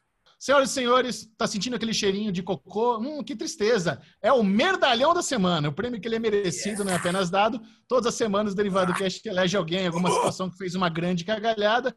Bruno Clemente queria desmerecer o merdalhão da semana, mas ele terá destaque sim. Alexandre Bonfá, quem é digno desse troféu maravilhoso? Cara, não poderia ser outro senão a nossa querida Amazon Prime Video, que cometeu um crime. Cara. Um crime para nós, série maníacos, que estamos esperando, especialmente para nós aqui, que amamos Utopia. Estamos esperando essa série para ver John Cusack, para ver Rain Wilson, para ver essa adaptação maravilhosa. E elas decidiram, sabe-se Deus por quê? Estou esperando que Chechel tenha uma resposta aqui para nos dar. Por que, que lançou nos Estados Unidos um mês antes de lançar no Brasil? Cara, uma série em oito episódios, todo mundo está assistindo, não sei nem se é só nos Estados Unidos, pode ser que seja no mundo todo, menos no Brasil. Cara, e a gente vai receber um mês depois no Prime Video, quando todo mundo já tiver assistido no Torresmo. Cara, eu, eu não consigo entender. Eu acho que você mesmo, Alezinho, respondeu por que, que, a Amazon ainda não colocou. Porque a gente já tem né, todas as línguas ali disponível, isso mostra que provavelmente já está em todos os países disponíveis, porque a gente já tem a legenda, imediatamente já tinha a legenda de tudo. E provavelmente é aquilo que o Michel sempre fala, você falou, que é a dublagem. Às vezes eles estão dublando os episódios para soltar já com dublagem. Mas assim, eu, diferente do Michel e do Alê, nunca vi Utopia. Né? Nunca vi Utopia. Com essa informação de que vai demorar um mês para sair, eu falei, caramba, o Alezinho viu, o piloto falou, cara, tô muito curioso para ver. Aí é isso, entendeu? Como que eu não vou ver? Já vou tomar spoiler de todo mundo, já vai começar todo mundo a falar disso. Então a gente hoje vai criar aquele hype. Mas calma lá, calma lá. Vamos, vamos, explicar direitinho. Utopia, remake aí da popular série britânica, que é a adaptação pela Netflix, da, pela, pelo Amazon Prime Video, que é uma série original do Prime Video. Normalmente essas séries originais, elas chegam globalmente na mesma data. Todos os streams costumam fazer isso. Por algum motivo, a Utopia saiu em alguns mercados nos Estados Unidos, mas não chegou no Brasil. Está confirmado para entrar no catálogo dia 30 de outubro, um mês depois que, que, que, saiu no, nos Estados Unidos. E a gente foi se perguntando por que, que aconteceu isso. Essa teoria da dublagem pode ser, embora no release da, do Amazon Prime Video, quando eles estão divulgando lá a grade de programação de outubro, eles mencionam lá, tem um, um PS Muitas, muitos títulos não, não terão dublagem devido a problemas com a pandemia e tudo mais. Então, já tem esse disclaimer dizendo as dificuldades de dublar. Só que a gente sabe também que dublado é a forma que a galera mais consome as séries hoje em dia. Nós, nós, que não assistimos dublados, nós somos minoria. A maioria do Brasil assiste os conteúdos dublados. Pode ser que esse tenha sido a razão. Eu tentei descobrir. Eu entrei em contato com a, com a Amazon Prime Video, mandei mensagem, perguntei, gente, existe alguma, alguma informação oficial de vocês aqui? Por que, que vai demorar um mês para chegar no Brasil? Porque isso é muito estranho, sabe? Isso não faz sentido. Realmente, tem esse hype da série, a Lesão, que é o, que é o maior fã aqui entre nós de Utopia, tava babando para assistir, e agora chega a notícia que vai chegar um mês depois, que já saiu nos Estados Unidos, está disponível nos torrent da vida, quem quiser baixar, baixa, quem quiser dar spoiler, dá. Então, para nós que somos hard users de séries, é complicado, porque muito provavelmente alguém vai mandar um print, vai mandar uma, um comentário, e vai, a gente pode ter a nossa experiência estragada por causa desse atraso que, por enquanto, não tem uma explicação oficial. É, no nosso, no nosso grupo aqui do Derivado Cast no Telegram, arroba Derivado Cast, 44% das pessoas falaram que vão, vão esperar para assistir quando entrar no, no, Prime Video. O resto não. Quer dizer, mas também a, a, informação que ia chegar só no final do mês de outubro não era conhecida. Então, cara, uma coisa é uma semana depois, ok. Uma semana depois eu não vou perder mais tempo no torresmo, porque, cara, Agora, com a facilidade do streaming, o pessoal tá perdendo o hábito de ir no torresmo, né? Sim, mas, eu não cara, vejo mais. Mas, é, eu também não, nem quero. Eu assim, pô, eu só vou ver Pagamos porque... todos os streams para isso, né? Exato, exato. Tipo, Raised by Wolves eu tô assistindo porque não tem e é um creme de la creme e eu quero ver, entendeu? Tipo, vai saber quando a HBO Max vai chegar, né? Tipo, já tem data, mas não tem, mas fica essas coisas. Então, tipo, é, é o jeito da gente assistir. Agora, mas, esse conteúdo da, da Amazon, né, Ale? Aí é uma frustração mesmo. O Ale, eu, ah. eu tô falando por cima, Ale, porque assim, você tava muito frustrado. Você tava desabafando no, no grupo que tô eu, Michel e você. Nossa, tipo, meu, muito. não como, não entendo, caramba, Jesus. Blá, blá, blá. Eu falei, deixa eu ver o piloto. Aí a hora que eu comecei a ver o piloto, em dois minutos e meio, eu comecei, caramba, meu Deus, puta que pariu, essa série vai bombar. Como assim esses caras. Aí eu comecei a ficar indignado, né, Alezinho? Não, cara, mas eu, eu imagino o seguinte: a gente que faz a guerra dos streams aqui, a gente sabe que a Amazon lança muito pouca coisa. Sim. Eu acho que foi um erro de do cara que ordenou o conteúdo. Porque você tem o The Boys saindo, então eles estão impulsionando The Boys, hum. que também até, até hoje tem gente que critica o lançamento semanal. Eu gostei. Mas aí, cara, em vez de lançar Utopia, eles fizeram uma puta de uma campanha de marketing em Tell Me a Story. Cara, não sei se vocês viram aí a, a, esse jogo aí de esse location game que eles fizeram, onde as pessoas tinham que ir atrás para descobrir os três porquinhos e ter uma story, que é uma série cancelada sem final. Porra, um E monte ruim, de gente veio me perguntar no Twitter, Alisão, vale a pena assistir Tell Me a Story? Eu falei, lógico que não, cara. Nossa. Lógico que não, a série foi cancelada sem final. Eu caí. assistiu. Eu caí, porque entrou pra mim e falei, ah, deixa eu ver o piloto. Provavelmente eles vão querer ver, tô aqui sem fazer nada, comecei a assistir. Cara, eu não consegui terminar. Na verdade, eu terminei o piloto, mas com muita insistência. Mas assim, é, é- é horrível a série, horrível. Muito Ah, ruim. não, não é horrível. Ah, Nossa, eu, é eu nem horrível achei o. Cara, eu nem achei o piloto horrível. Eu O até queria falou. continuar depois. Se Paulo Mas, cara. Mas se Paulo ele gostou, eu- realmente eu gostei. Depois até fui ver a nota que eu dei. Tem no derivado para trás aí. Mas no final das contas, cara, é uma série sem final. Né? É uma Mas série. pior, pior do que a Amazon Prime Video investir numa série sem final cancelada é investir num produto que nem é original deles, a CBS All Access. Então É. os caras É. deixam de, de trazer o conteúdo original deles, trazem o negócio Foda. cancelado sem final, que não é original deles, e investem dinheiro divulgando, sabe? É, é tudo muito estranho, muito Agora, bizarro. assim. não, mas ó, eh, talvez a Amazon tenha uma estratégia que eu, eu juro que eu queria entender melhor a Amazon assim. Gostaria de sentar, fazer uma reunião com os caras, ajudar, porque eu sou um fã da Amazon, sempre falei o quanto eu amo a Pô. Amazon. Né? A gente já falou um monte de vezes isso daqui. Mas assim, será que The Boys acaba quando? Será que eles não estão pensando, ah, vamos acabar The Boys e lançar Uto- Utopia? Quando que É acaba isso, The. Boys? The Boys acaba semana que vem. Ah, não, então não é. Caralho. Não tem nada a Não é ver. nem isso. Não é Ah. nem isso. Não é nem isso. Não, sabe o que, que vai entrar? Vai entrar Mr. Robot, a quarta temporada. Nossa. E depois Utopia. Quer dizer, puta, então inverte a ordem, né? Vai entrar, Vai entrar Mr. Mr. Robot? Robot, Todo tá mundo já vai. viu. Todo mundo já viu. É, eu né? vi, na, eu vi no sériemaníacos.tv. Tá lá. Boa. Bom, bom site. Boa Excelente fonte. site, É, informativo. inclusive, Inclusive, inclusive, inclusive Michel. tem a- o que vai, inclusive vai entrar to- o que vai entrar em todas as plataformas do mês todo. Pode entrar lá que tem, pô. Tem um editor bom lá, bonito, inclusive. Isso. Pois é, cara, você vê, aí, aí é, um, é um- é um merdalhão do merdalhão, porque vai entrar a quarta temporada de Mr. Robot, que já faz 20 anos que acabou a série. Não vai entrar Utopia, que tinha que entrar, porque é, a partir. é, Qual que é o problema de Utopia, que é a qualidade de Utopia?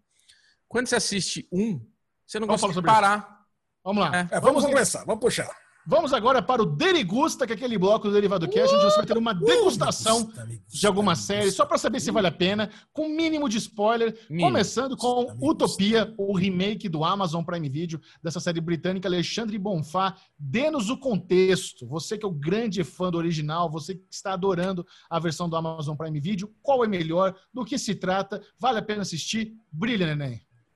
Cara, Utopia trata-se de uma, um, grupo, um fandom de um quadrinho mítico. De um quadrinho mítico que consegue descobrir a continuação da- do quadrinho Distopia, que seria Utopia. E quando eh, tem esse conhecimento que pode se comprar, eles se reúnem para conseguir adquirir. Cara, tanto na versão britânica quanto na versão americana. Cara, e a partir desse quadrinho, descobre-se que ele não é um quadrinho ficcional, é um quadrinho baseado em fatos, como diria Chechel Arouca, ou em fatos reais, como diria Alexandre Bonfá. Então, cara. cara, e isso desencadeia uma. Desencadeia vários, várias teorias da conspiração que vários vírus que é super, super atual, né? Com o momento de Covid que vivemos, como É. SARS, MERS e várias catástrofes foram criadas e não acontecimentos naturais. Cara, e assim, evidentemente que eu não vou dar nenhum spoiler da série que nem chegou no Brasil, mas é assim, tanto o original quanto o, o, o da Amazon, ele- eles retratam a, o, me- o mesmo caminho de uma forma, de uma forma muito legal, cara. Só que o, eu, eu fiz um comentário no tweet que o, o britânico pro, pro da Amazon estaria como se fosse de Sex Pistols para o Oasis. Não sei se vocês concordam para mim. Que, porra, um era bem punk mesmo, né? O, o britânico era bem esquisito, é, tinha uma, uma fotografia bem marcante, uma trilha sonora bem suja, os personagens eram bem mais esquisitos. E o, eu tive a sensação, assistindo esse primeiro episódio da Amazon, que eu tava vendo um filme escrito pelo Kevin Smith. Tipo, Barrados no Shopping. Eu acho o Ian e a Beck personagens bem infantis, muito mais infantis do que a versão britânica. Então foi difícil acostumar vendo o piloto. Eu achei que ia ter bem menos violência. Tanto que eu comentei no grupo, ah, tá bem menos violento. O pessoal Cara, mas aí quando você avança e assiste o segundo, o Caraca, spoiler mínimo cara. foi pro caralho já, né? não, não, não. Eu falei, a gente podia, a gente vai dar spoilers do piloto, né? Do, não, mas vamos tentar não dar. Vamos tentar não dar mais nada. Esse é um é. spoiler é. que não, não acontece nem não, não, diz nada. Tá tudo bem. Mas assim, vamos não tentar estragar absolutamente nada para quem quer esperar sair na Amazon. Mas eu acho que é isso, Alezinho. Você já deu o, o, o, você já deu essa, essa visão por cima. Eu não vi a versão britânica e o Ale estava curioso e ansioso para saber o que eu estou achando. Como eu não tenho nenhum critério de comparação, né? Eu venho com uma sensação de primeira vez que estou vendo isso daí. E, cara, foi frenético. Tipo, é, é a, o que eu ia falar no Merdalhão é isso, tipo, eu não consegui começar o primeiro e não ah. terminar o primeiro e já não começar o segundo, não começar, tipo, eu vi da, do momento que eu comecei até a hora que eu tava quase caindo para dormir, eu vi quatro episódios. A série tem oito. Porra. Entendeu? E eu já comecei o quinto, mas eu não comecei. Tipo, eu só dei um playzinho porque eu tô ansioso. Então, olha que produto foda que eles têm na mão, original. Então, assim, se você realmente está ansioso e quer esperar, nem dá play no primeiro, porque você não vai aguentar, que é o meu caso. Eu com certeza Ué, vou matar não? a série. Já dá play e assiste tudo. Por que não? Cara, sabe? Assiste no torrent, não tem problema. Olha. Não é? ah, cara, é muito triste, sabe? A gente, é, a gente como série maníacos, como produtores de conteúdo do, do, do, do tema, a gente ter a Amazon como a Amazon Brasil fazendo essas cagadas, entendeu? Eu fico chateado, cara, porque, porra, tinha que estar no catálogo deles, tinha que estar no Guerra de Streams, e quando chegar no Guerra de Streams, todo mundo já viu, já comentou. Daqui a pouco. É, responde. É, é aquela coisa, a gente não vai fazer isso, muitos youtubers não vai fazer isso, mas alguém vai fazer isso. Daqui a pouco vai ter vídeo final explicado de Utopia, da Amazon, e, e antes de sair na Amazon, entendeu? Logo, logo já vai é, ter. Quer ver? Vamos lá. É, Fargo provavelmente vai entrar aí no começo do ano que vem na Netflix. Eu vou assistir agora, essa semana. Tô só esperando entrar a legenda. Tenho certeza é. que vocês também. E vai estar no derivado semana que vem. Mas Fargo Cara, não é original falha... Netflix, não é? Não, não é. Então, Mas vai estar tá na, vai tá na Netflix. Utopia é original a Amazon, cara. Isso que é uma coisa que a gente está discutindo aqui. Cara, eu, eu entendo que é uma falha deles, não é uma falha minha. É. é uma falha deles. O que, que, você acha, e eu não vou tá consumir, quietinho. E eu não, eu, eu não vou consumir banda deles, né? É, é vai ser melhor para eles ali.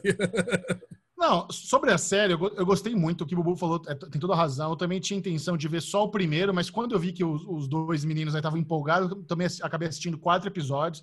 É, ela tá bem violenta.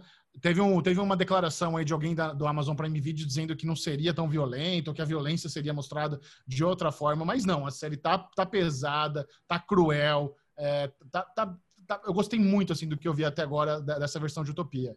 É, e assim, eu fico preocupado com esse negócio que vocês estão falando, porque eu acho que quase ninguém vai ver pelo torrent. Essa que é a verdade. A gente está tá aqui queimando pauta, sabe? Ninguém viu Utopia, ninguém viu. A galera vai ver no dia 30 de outubro, quando você na Amazon Prime Video. Então, hoje em dia, essa, essa fliceta que a gente tem é muito mínima. Ninguém tem. É. Ninguém está vendo isso. É. O Alesão, sei, é, o Alesão tem não. três, quatro amigos que ele conversa no, no, no, no, Instagram, no Telegram e ele acha que é o Brasil inteiro. O é. Alesão acha, até hoje, em quatro anos de Derivado Cash, que toda vez que ele fala caixinha mágica, todo mundo sabe do que ele está falando, ninguém sabe do que ele está falando. sabe? Ele tem essa bolha dele aí. Que, essa... que, ninguém sabe. É. Vocês sabem que essa é a pergunta que eu mais respondo na vida, né? Mas, o que, que é caixinha mágica? Mas eu adoro responder, cara. Porque eu tenho. Eu, eu, eu pode perguntar sem problema. Eu pode entrar no Telegram, arroba Lebonfá e perguntar que eu respondo de boa. Maravilha. Agora, cara, eu, mas eu acho que é o seguinte: sobre queimar pauta, eu acho que a gente não tá queimando pauta nenhuma.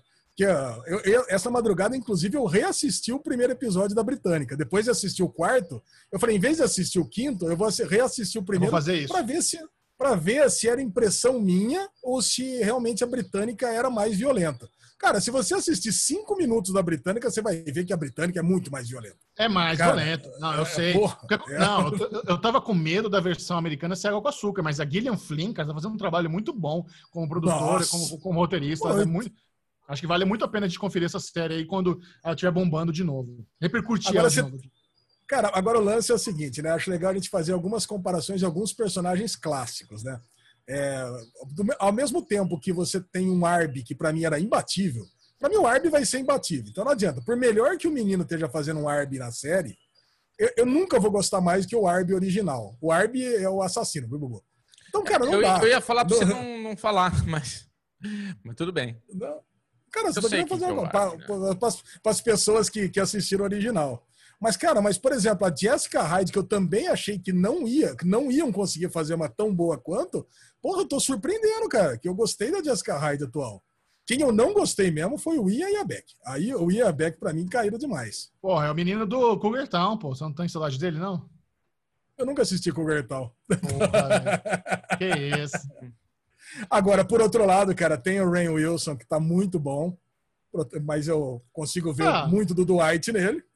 consigo ver Cara, muito do Dwight nele. Eu tava, eu tava pensando sobre isso, né? Ray Wilson não fez nada de relevante desde The Office, coitado.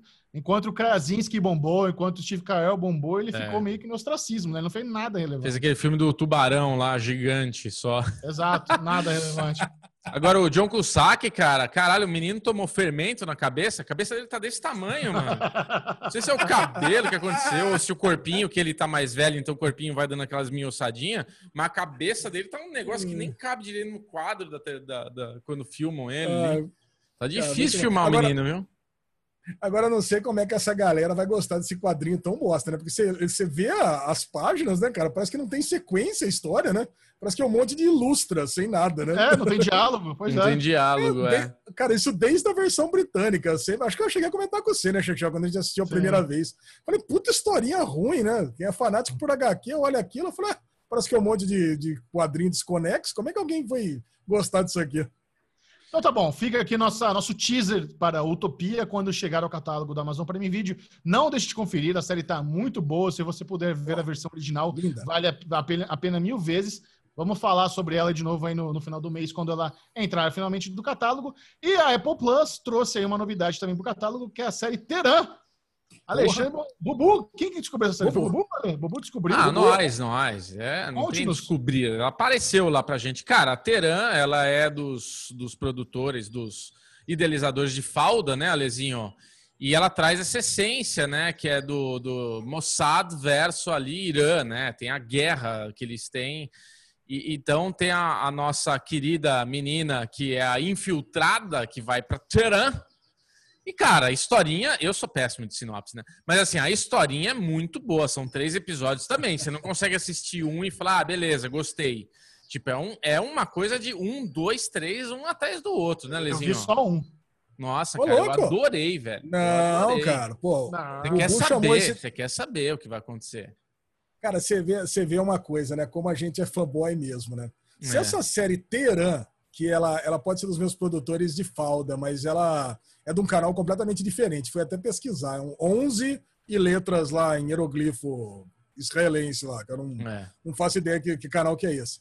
Mas se essa série, em vez de ter caído na Apple, na, na Apple TV Plus, tivesse caído na Globoplay, nunca que a gente teria assistido. E olha que Nunca. caiu uma porrada, uma porrada de série do, do mesmo canal de falda na, na Globoplay. Mas É. como caiu na Apple TV, a gente assistiu. E a Apple TV tá usando a mesma estratégia da Netflix, né? Tanto que apareceu lá, Apple TV Originals. E não é original. É uma série que passou, inclusive, em junho, lá na- em Israel. Mas esses três primeiros episódios é o creme, cara. É muito legal, uma série de espionagem israelense. E o que eu mais gostei é que ela não é, ela é completamente imparcial. Ela não é, puta, o israelense é bonzinho, o muçulmano é ruim. Cara, ela- vê os dois lados. Puta, é uma família iraniana, mostra o lado bom, mostra o lado ruim. E, cara, e a, a parte da. Como eles infiltram né, a gente, trocando no aeroporto. Queria entender como é que eles fizeram pro, pra turbina falhar, né? Que Você entende que o avião, Sim. né, a turbina até falha de propósito falha, é, foi uma falha planejada. Para ele ser obrigado a parar no a, parar no, no, no aeroporto de Teherã. Cara, eu adorei esse piloto, cara. Eu acho Eu que vale também. muito a pena assistir. E, puta, e, e acaba com um cliffhanger fudido no terceiro episódio, né? Não, E tudo. Essa, essa sim, ninguém tá assistindo. São Essa- 11 pessoas no banco de séries assistindo, incluindo eu. Cara, Engraçado- série boa, velho. Pra, pra mim é o contrário, né, cara? Quando eu vejo que tá na Apple, me dá preguiça. Se fosse na Globoplay, eu veria com mais facilidade. Mas tá na Apple, já, já dá preguiça. E assim, realmente o primeiro episódio é bom, mas eu não achei lá essas coisas, não, sendo bem sincero. Ele tem coisas legais, acho que a história é muito boa, ele tem uma trilha sonora empolgante que te deixa ali, ela tem um ritmo bom, mas eu fiquei muito incomodado da espiãzinha do Mossad ser descoberta quatro vezes em duas horas, sabe? Pô, a mulher, quatro. ela tromba com a amiga dela no banheiro, bem na hora que troca a, roupa. Depois ela chega na casa do, do cara lá, a vizinha vai, vai ter interferência. Ela chega no trabalho, tem a coworker que tem interferência. Aí ainda, pra terminar, tem um, tem um amante. Tá quatro vezes tem interferência no disfarce dela, no mesmo episódio. Puta negócio, Ah, sabe? mas Foi avacalhado pra caralho isso. você? Então, precisa deu- assistir deu, mais. Deu uma quebrada, deu, É, deu uma precisa- quebrada foda. Esse é preconceito. Você precisa assistir mais pra Não é entender. preconceito. Isso é um argumento válido. Não, eu tô brincando. Não é preconceito, mas assim, eu- o que eu digo é assim, você assistiu um com um pouco de má vontade e não deu chance. Você gostou, mas começou a criar esses bloqueios e não deu chance. Depois foi. essa vizinha tem uma explicação, a coworker, a, a, a moça do trabalho dela, porra, ela era assediada, violentada, estuprada pelo chefe do, do, do, do trampo dela, a, a amiga dela do trabalho falou, porra, o cara tá aí, toma cuidado, e ela tava com aquele negócio na. Então, assim, acho que tem, tem, tem porquê. A trombada no aeroporto foi foda, concordo. Não, é cara, muita, mas pera um pouquinho. É muita Não, mas, coincidência, Lê. A mina trombar, a mina que É. não tinha relevância nenhuma no lugar lá, trombar com a mina que é a mina do Mossad foda. Tudo bem, isso daí a gente. Cara, Mas, assim, mas- tem que relevar uma coisa ou outra pra série também passar. Não dá pra ser 100%. Cara, é o shit happens. Cara, É, foi isso que aconteceu. happens. Se não, aconte- se não acontece isso, o cara vai embora com a mulher pra Paris e acabou a série. Isso. Ela, vai lá, consegue fazer o plano, aí Israel ataca o, o Irã e acabou a série. Aí não tem série. Exatamente. Eu gostei da raquetada que o cara dá, né? Ela era o quê? Não, então não sei o quê. Ela era o quê? Não, é pau! Toma a raquetada, minha filha. Caralho, velho. Cara, foi foda mesmo ali. Frio, né? Frio. Você não Aliás- esperava aquele tapão, né? Eu acho que esse cara do Irã tá em Homeland também. Ele tá em todas, né? Esse cara Ele aí. tá algum, eu, eu lembro dele em algum lugar também. Ele é bem familiar mesmo. Então não percam aí cobertura semanal de Alexandre Bonfá Pô. e Hugo Clemente. E tem Faruk. Como assim a gente não falou isso? Olha, nem lembrou que é o Faruk que tá no, no Teran. Olha lá, ó. É mesmo, Faruque. Caraca, cara, não lembrava mesmo. É, ator de Lydian. Porra. Próximo programa que Cara. vamos comentar no Derigusta é The Playbook, do documentário da Netflix, Alexandre Bonfá, do que se trata The Playbook. Cara, The Playbook é uma, é uma série de, que transforma esportistas, é, grandes técnicos, né? O Doc Rivers, no caso, é, o- no primeiro episódio, transforma em coaches. Então, cara, é primeiro, Treinadores. é treinadores. É, não, é coach mesmo. É treina, porque treinadores dá a impressão que é treinador de esportivo, mas não é o caso. É, você transforma em coach da vida real. Tipo, é coach, né? Aquela coisa, né? Que você sabe como é que é, né? Ah, tá. Life coach. Eu achei que era É treinador. life coach. Ah, tá. Então, o, o que acontece? Ele, ele pega o que ele faz né, no mundo dos esportes, o segundo no futebol, por exemplo, e, e ele e pega as lições do que ele aplica no mundo esportivo para levar você para você tentar aplicar isso na vida. Então, cara, num primeiro momento eu- fiquei meio assim, falei, cara, aí você pega lá o Doc Rivers, que ele treinou e foi campeão pelo Celtics, mas começa ele quando ele mudou para Los Angeles Clippers. E ele tinha uma situação onde o presidente deu declarações racistas. Então ele estava tendo que lidar, é, é, o presidente do Clippers, onde ele onde ele estava tendo que lidar com essa situação e tendo que, tendo que pedir para a galera voltar para o time, para jogar, que eles não queriam jogar os playoffs. Aí já, pô, aí você tem uma quebra onde volta, ele, volta a, a 2008, a 2010, quando ele foi, a 2008, quando ele foi campeão pelo Celtics em cima do Lakers. Eu gostei demais, cara, porque eu tô nessa onda de NBA agora. Sim. Então, e eu, como eu parei de ver é, NBA lá no começo dos anos 90 e voltei agora em 2020, pô, eu perdi, eu tô, tô me inteirando demais do que, que aconteceu em todos esses, todos esses 30 anos perdidos. Então, mas só que se você vai assistir esse episódio querendo ver a história da NBA, a história dos jogos, ele não mostra de forma linear. e nem mostra a conclusão da história do Clippers. Então eu tava até falando com o Bubu. Então o negócio é, a história da NBA é pano de fundo para ele apresentar as cinco, os cinco bullet points lá dele como life coach, entendeu? Isso. Então, cara, eu nem conhecia esse cara, esse treinador de fato. Inclusive o Dan Emiliano, meu, meu super brother aqui, que é fãzaço do, do Celtics Brasil, dono do site Celtics Brasil, ele falou que ele nem gosta do cara, apesar de ele ter sido o último treinador campeão do Celtics. Então, mas é, é, é, o que vale. A gente pegou e aprendeu. Olha o Chechão, tá sono que não. Nossa senhora. Não, é legal, é legal. É, é só é episódio ah, de 20 gostei. minutos. Episódio de 20 minutos é rapidinho e não é bolchetismo de coaching, não. Ele fala, cara, eu tenho algum, algumas coisas que eu faço.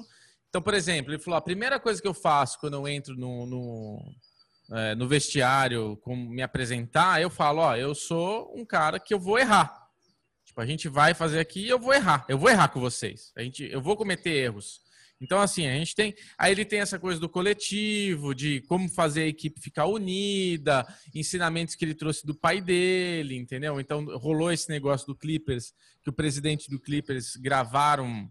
Ele, ele fez um comentário, sei lá, filha, secretária, que, que era dele, que ele faz um comentário extremamente preconceituoso, é, é, e, e esse áudio vaza.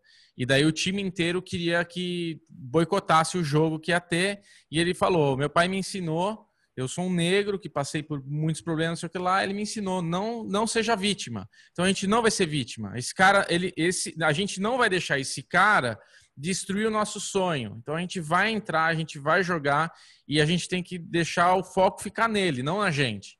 Então, assim, ele tem coisas legais ali de é, esses cinco, cinco, esses cinco bullets aí que o Ale falou, que são coisas que você pode pensar para usar na sua vida. Legal, bem legal. Eu gostei. 20 minutinhos, rapidinho. Você assiste e é nóis. Eu queria dizer que eu tô muito decepcionado com vocês dois, que vocês ficam assistindo aí Teran, Playbook, em vez de ver coisa relevante, como os novos episódios do Chef Show e o Canta Comigo, aquele reality show de música da Netflix, como é que é? O ah, sabia cantar. Quando o Michel vem, quando Michel vem com essa risadinha, coceirinha no olho, tá? Você que tá ouvindo e vendo, esquece, tá? Vamos seguir. Olha, esse reality show de música é bem legal. É, é com, o Tylos, do Kim Schmidt, excelente apresentador, muito divertido. Ele tem uma câmera ali para ele quebrar a quarta parede. Não, é uma né, competição de música. Cada episódio é, é, fechadinho. Não é que nem American Idol, que dura a temporada inteira, resolve já no, no mesmo episódio. Bem divertido. Eu quero que você pare tudo, pare esse derivado, volte na Guerra dos Streams do passado, que eu falei que o Chechel estava assistindo isso e não estava e não tava assumindo. Não, Olha aí, tá naquele, ele não naquele dia, naquele dia não estava. Eu comecei a ver depois, obviamente. É, ele não se aguenta. Deu play e fudeu. Deu play, fudeu, exatamente. Muito bom, vamos agora entrar na parte com spoilers tenso de algumas uh! séries. Vamos falar de Race by Wolves, da conclusão ali da primeira parte do The Third Day, minissérie da HBO, o finalzinho ali com o Jude Law. Tivemos uma bem boa essa série. Lovecraft Country, então receba a vinheta mais spoilenta da podosfera. Spoilers! Começando então com Raised by Wolves, que já está no seu nono episódio, está acabando aí a primeira temporada. Ah, e estamos naquela série também que poucas pessoas estão assistindo, é uma série que não, não tem no Brasil ainda, mas que é facilmente uma das coisas mais legais que eu estou vendo que produção boa, que produção bonita, que história doida. Tô curtindo bastante. É. Bubu, você, acho que entre nós aqui, você é o que tá mais curtindo Race by Wolves. Sim, eu que tô mais curtindo, eu que trouxe, né, para nós assistirmos. Falei, vocês precisam ver. Apesar que o Alezinho começou a ver, né, tal, falou, ó, oh, tô vendo aqui. Foi você, né, Alezinho? Desculpa. Mas assim, é que eu realmente, quando comecei, eu falei, nossa, o Ale tava esperando uma decepção minha e, pelo contrário, foi uma sensação de prazeres, de cor, tipo ratatouille, né? Explosão de sabores com cores. É, que safra boa, né? A gente tá com uma safra boa de séries, porque Raised by Wolves, The Third Day, Lovecraft Country, The Boys, agora Utopia. Porra, que, que momento Verdade. feliz de séries que a gente Só loucura. Tem. Só loucura. É só loucura. E Raised by, Raised by Wolves, cara, a gente tem assim ótimas interpretações e uma ótima história que a gente não sabe onde vai. E eu adoro série que faz a gente de trouxa, quando a gente começa a criar um monte de teoria e a gente não acerta nada, né? A gente não acerta nada. Então, assim, eu tenho, conversando com a Ale, eu falei, Ale, eu tô achando que eles estão numa porra de uma simulação, cara. Sabe, a minha teoria é que eles estão numa Matrix ali, que eles estão numa simulação, que ele não tá ouvindo nada. Eu acho que nessa coisa de que eles saíram da Terra e estão viajando, de repente virou tudo ciborgue. Quando invernou, todo mundo virou robô. Porque, não, cara, é difícil, né, entender o que está acontecendo. O Android agora vai ter um filho de carne e osso. Que porra, velho. Então, assim, Ai, que delícia estar tão confuso numa série tão boa. E como é boa a menina que faz o Android lá, né? A Nacromante lá. Puta que eu pariu, cara. Nossa, ela é muito boa, cara. E o Ragnar, não, sem palavras, né? O Michel falou: o Ragnar agora virou o Nacromante lá, comeu o zoinho vai se transformar. É. é. Não, mas, cara, não faz. Não, não, o Chechel falou isso, mas não tem o menor sentido, né? É. Assim, pode ser que aconteça se tiver uma. Não, se Ó, tiver numa simulação. Aí a teoria. A teoria. É. Não, na nanotecnologia o quê? Para transformar tecido orgânico em. Ó, sabe, tá muito, tá muito óbvio que isso vai acontecer. O nono, episódio, o nono episódio termina com, com o Ragnar, o, cara, o soldado força o olho da necromante na, na boca dele ele engole. Isso. Como ele tá nessa pegada de, de ser um escolhido e tudo mais, qual que é a posição de voo, de voo da necromante? É a posiçãozinha da cruz, ele vai aparecer voando que nem Jesus, velho. Isso vai acontecer.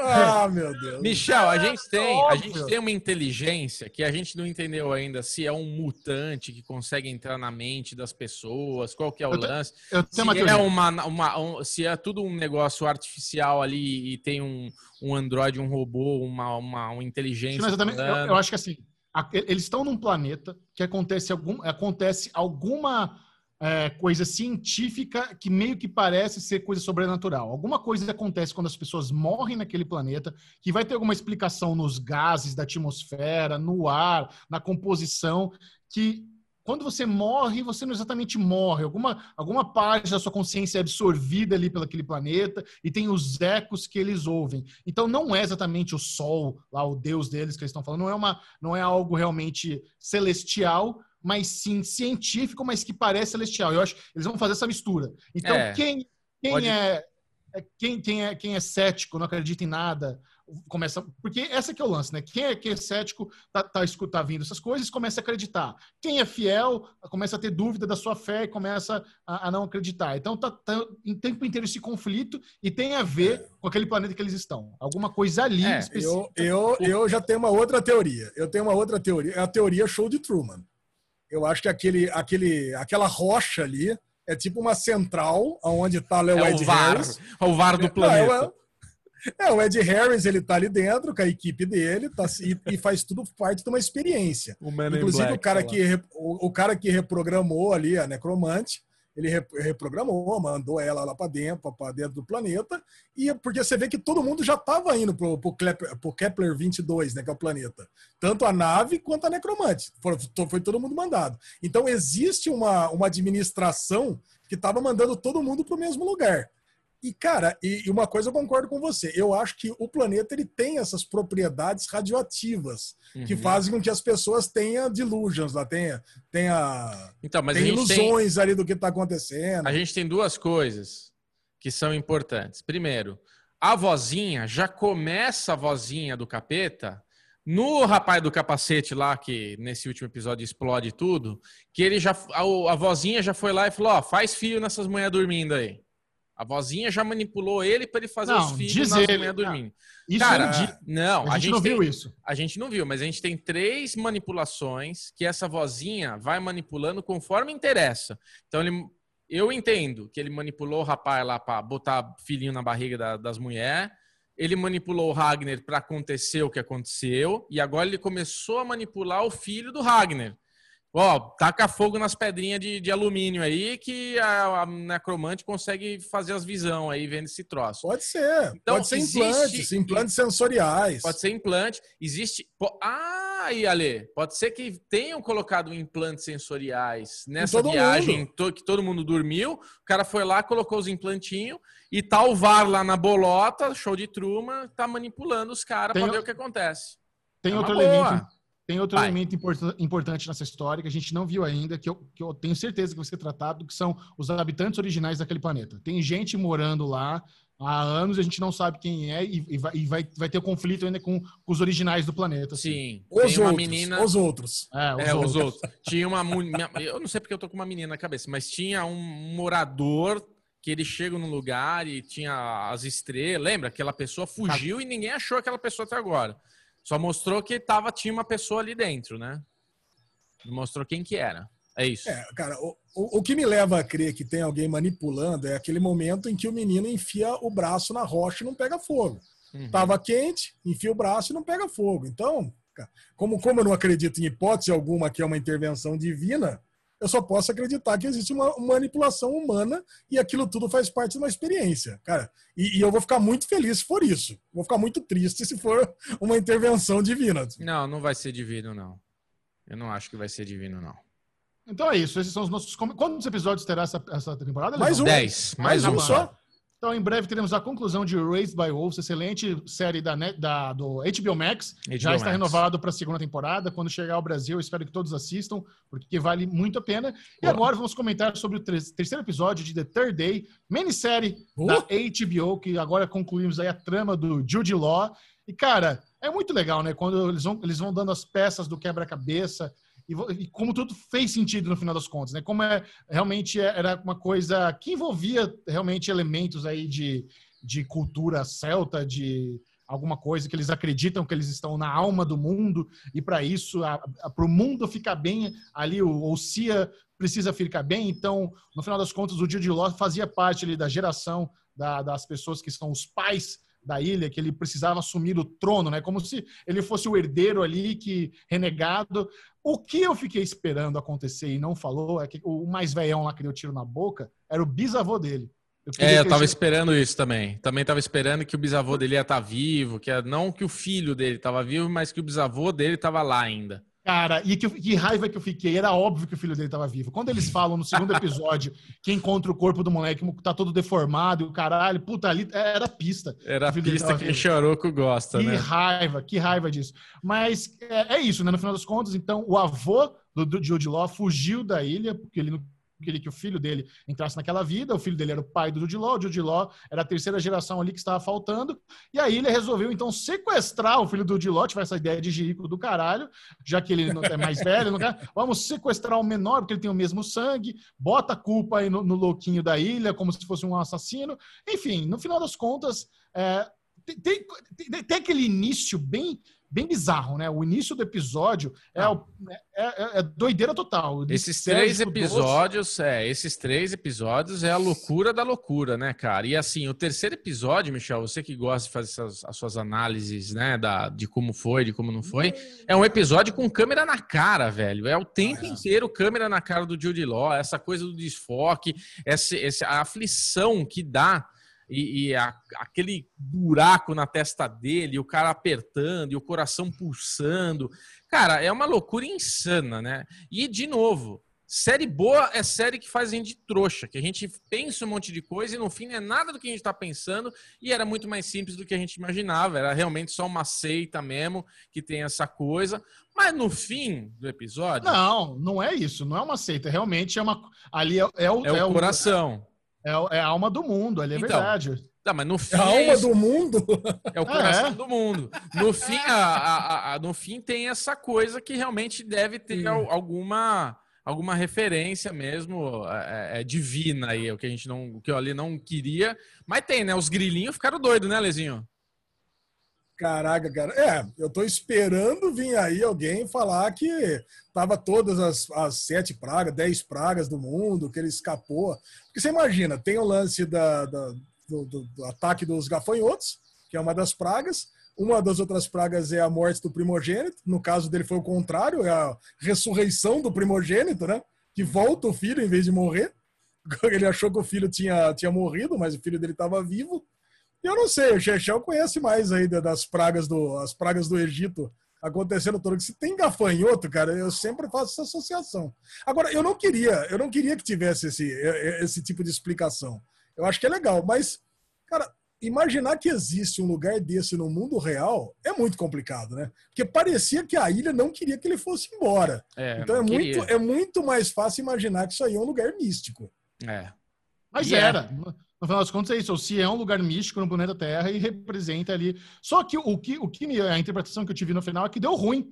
seja lá o que aconteceu, ele ter aceitado o cargo, quando ele entra na casa com o filho e tem aquela nuvem de gafanhoto, sabe? Deu, deu, deu merda no final das contas. Porque começa, quando eles estão levantando o voo, parece que eles estão indo embora e que vai ficar tudo bem. Mas no final você vê que, na verdade, tá rolando um enxame, uma invasão, né? um é. enxame. É. E, e, deu bosta, fudeu. Todo mundo foi devorado é, por, eu, por grilo ali. Eu não me senti resolvido ainda com o que que deu, que, por que, que esses grilos estão voando. Eu ainda tô na dúvida se, tipo, vai dar merda ou deu, deu bom, entendeu?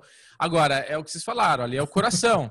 Quando a gente tem aquele plano que mostra de zoom out ali a ilha de drone, você vê que essa estradinha que leva é como se fosse uma artéria que está conectando a esse coração, né? Então ali realmente é uma ilha coração do mundo, né? Cara, eu tô curioso agora para ver o que, que vai acontecer. Se nunca mais a gente vê Jude Law nessa série, só vai ver no episódio de 12 horas Não, do Alê. Vai ver. vai ver, né? E essa mulher que vai. vai chegar com as crianças é a mulher dele, que foi atrás dele? O que, que é, Alezinho? Você já sabe dizer? Cara, eu imagino que não, né? É completamente diferente, que o nome Harris é uma personagem negra, o filho dele não. Então, eu, eu imagino que não, Bubu. Mas é. assim, mas na sinopse da série diz que é o seguinte: ele é, diz que o personagem dele seria afetado pela ilha e a personagem da Naomi Harris ia afetar a ilha. Entendeu? Então essa que seria a diferença. Mas a história dela complementaria a história dele. Então, hum. pô, então, cara, pode, pode ter certeza que ele é. vai voltar de alguma forma ainda. O que, o que, eu tava achando é que agora os próximos três episódios seriam outra história. Outra história ali naquela ilha e já tivemos a conclusão. Mas se de alguma forma elas se interligarem e fizer tudo mais, talvez seja melhor. Acho que eu prefiro que isso Boa. aconteça. Eu espero que os próximos é. três, mesmo focado em outra personagem, no final dos contos tenha algum elo ali com essa primeira leva de três episódios. Cara, mas tá muito bom. Série é. criativa, série Série muito diferente, diferente a forma como é filmada. e ousada, né, Michel? No final, vocês acertaram realmente a tiazinha dele, tava lá com a galera da ilha de Conchavo, estorvando a vida dele, sabe? Ela era, o Uni ah. da Caverna do Dragão. So, sobre a tiazinha, você viu o que ela falou, né? Ela é de uma Uni da Caverna do Dragão. So, sobre a tiazinha, você viu o que falaram, né? Que ela faz parte de uma outra comunidade, de uma outra ilha. Então não é só essa ilha que existe. Então, sei lá. Eu tenho algumas informações sobre o episódio de 12 horas aqui adicionais para dar. Ah. Ele, cara, ele, ele, ele, vai passar ao vivo, mas só no canal Sky Atlantic, para quem tiver. Então ele não vai passar na HBO. E originalmente, cara, olha que coisa interessante. Ele, ele poderia ter 2 mil telespectadores para participar da filmagem. Então, Xixão, se você quisesse, você podia submeter lá um, um convite e participar do episódio durante 12 horas lá na ilha. A pessoa, eu queria participar, eu queria estar lá, cara. Lógico Meter queria. um doce, meter um docinho. Pub irlandês.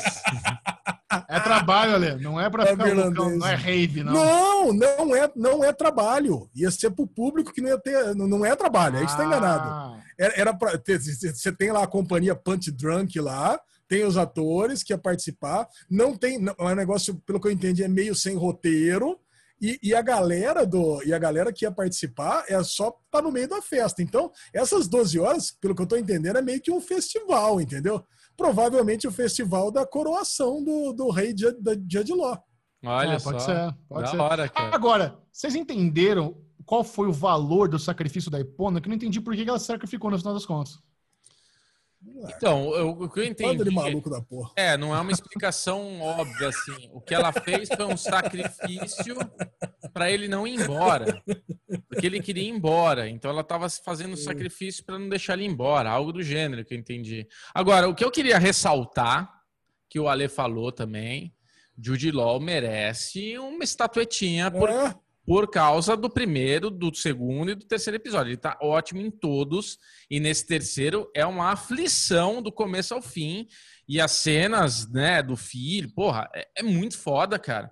Ator coadjuvante também do, do do irlandês lá, do cigano, quando ele tá falando do sofrimento de perder o filho, e ele fala, eu sei que ele perdeu um filho, porque realmente, literalmente, ele perdeu o filho, que o filho dele é o quem substituiu o filho do Didi. Então, assim, cara, é uma série tão rica em ser ousada e interpretações, eu acho que, tipo, a pessoa que está conduzindo esse projeto, ele fala, galera, eu quero que você brilhe. Tipo, não é aquele cara que fica ali, tipo, acho que deixa todo mundo muita vontade para fazer um trampo diferentão. Porque, cara, o Jude Law no último episódio, nesse terceiro, vai tomar ah, no cara. cu, né, Ale? Não, Bubu, é, eu não sei o que, que o Mark Ruffalo fez para ganhar, porque eu não assisti a série toda, porque eu achei muito chata. Mas eu tenho certeza que o Judge Law fez melhor nesse último episódio. Cara, a hora que o Judge Law abraça o filho, cara, você chora junto, né? Você, porra, não fez melhor. Cara, não você fez entende. Melhor. Ah, não é possível. Michel não tem filho, não sabe. Não, o Judge Law não tem filho. Não, ele tá excelente, mas Mark Ruffalo fez melhor. Será, cara? Será? Caralho, hein? Que É que Agora é seguinte, irmão, você não tem pesado, filho. hein? É, exatamente. Eu quero saber qual é a chance de se um dia vocês estiverem naquela situação que ele tava lá com o irmão da Epona, que tem um filho da puta prestes a te matar afogado, você consegue fugir e você larga o cara lá e em vez de jogar ali no, no poço ou dar uma facada no pescoço dele. Você sai correndo. Eu teria matado aquele filho da puta, o cara ia me Ah, matar. não mato 30 não, cara. Ele já tá lá. Já tava no vinagrete. Deixa Não, o cara lá, deixa eu correr, velho. Vou O cara, o, cara, o cara tomou uma bica e você tá preso numa ilha. O cara vem, quando ele acordar, ele vai atrás de Ai, você. cara, É que uma coisa é você. eu... Eu eu acho que ali tem uma interpretação. Aí eu vou ser o cuzão, tá?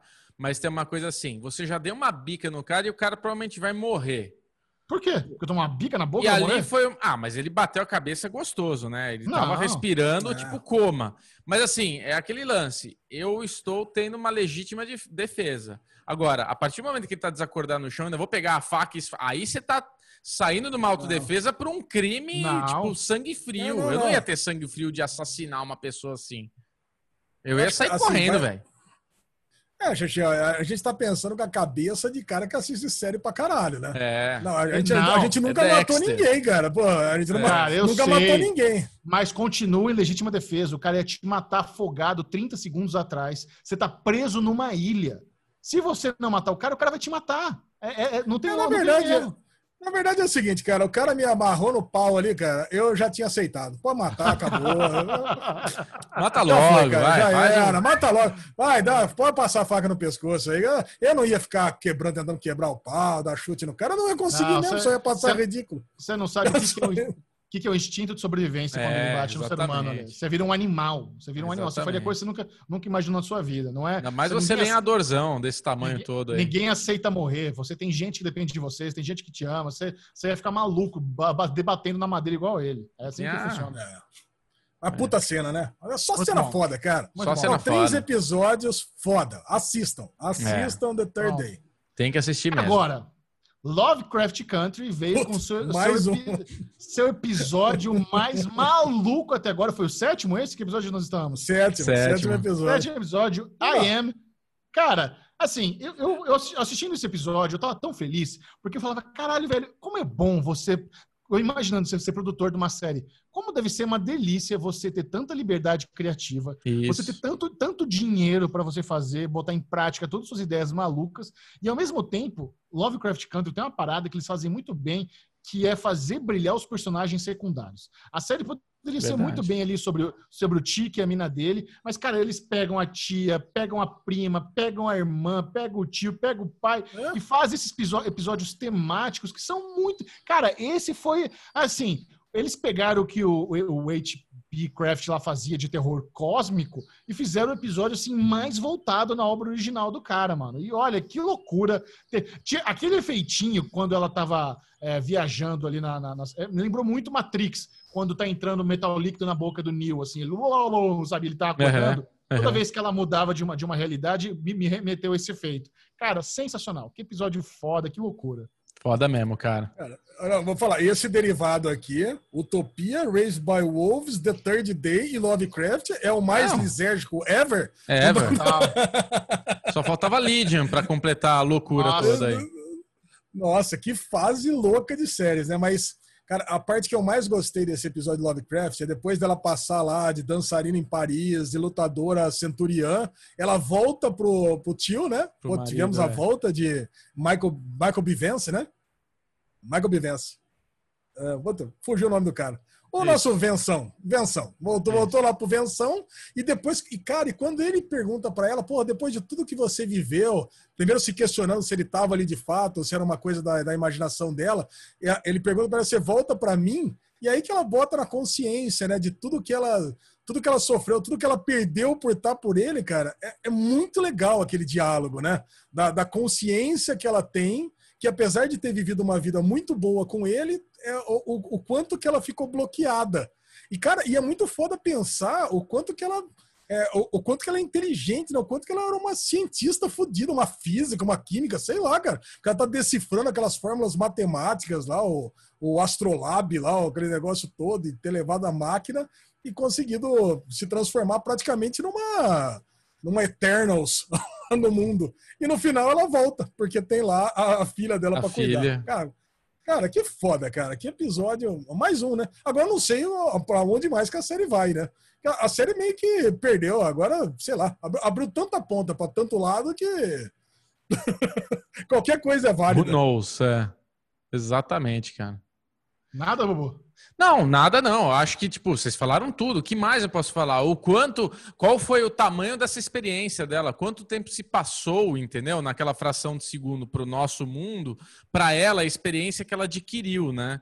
Então, assim, a gente vai ter um personagem muito mais foda dela. Tipo, ela agora é uma sabichona, né? Ela agora pode desvendar um monte de problema ali junto com os outros personagens. Acho que não.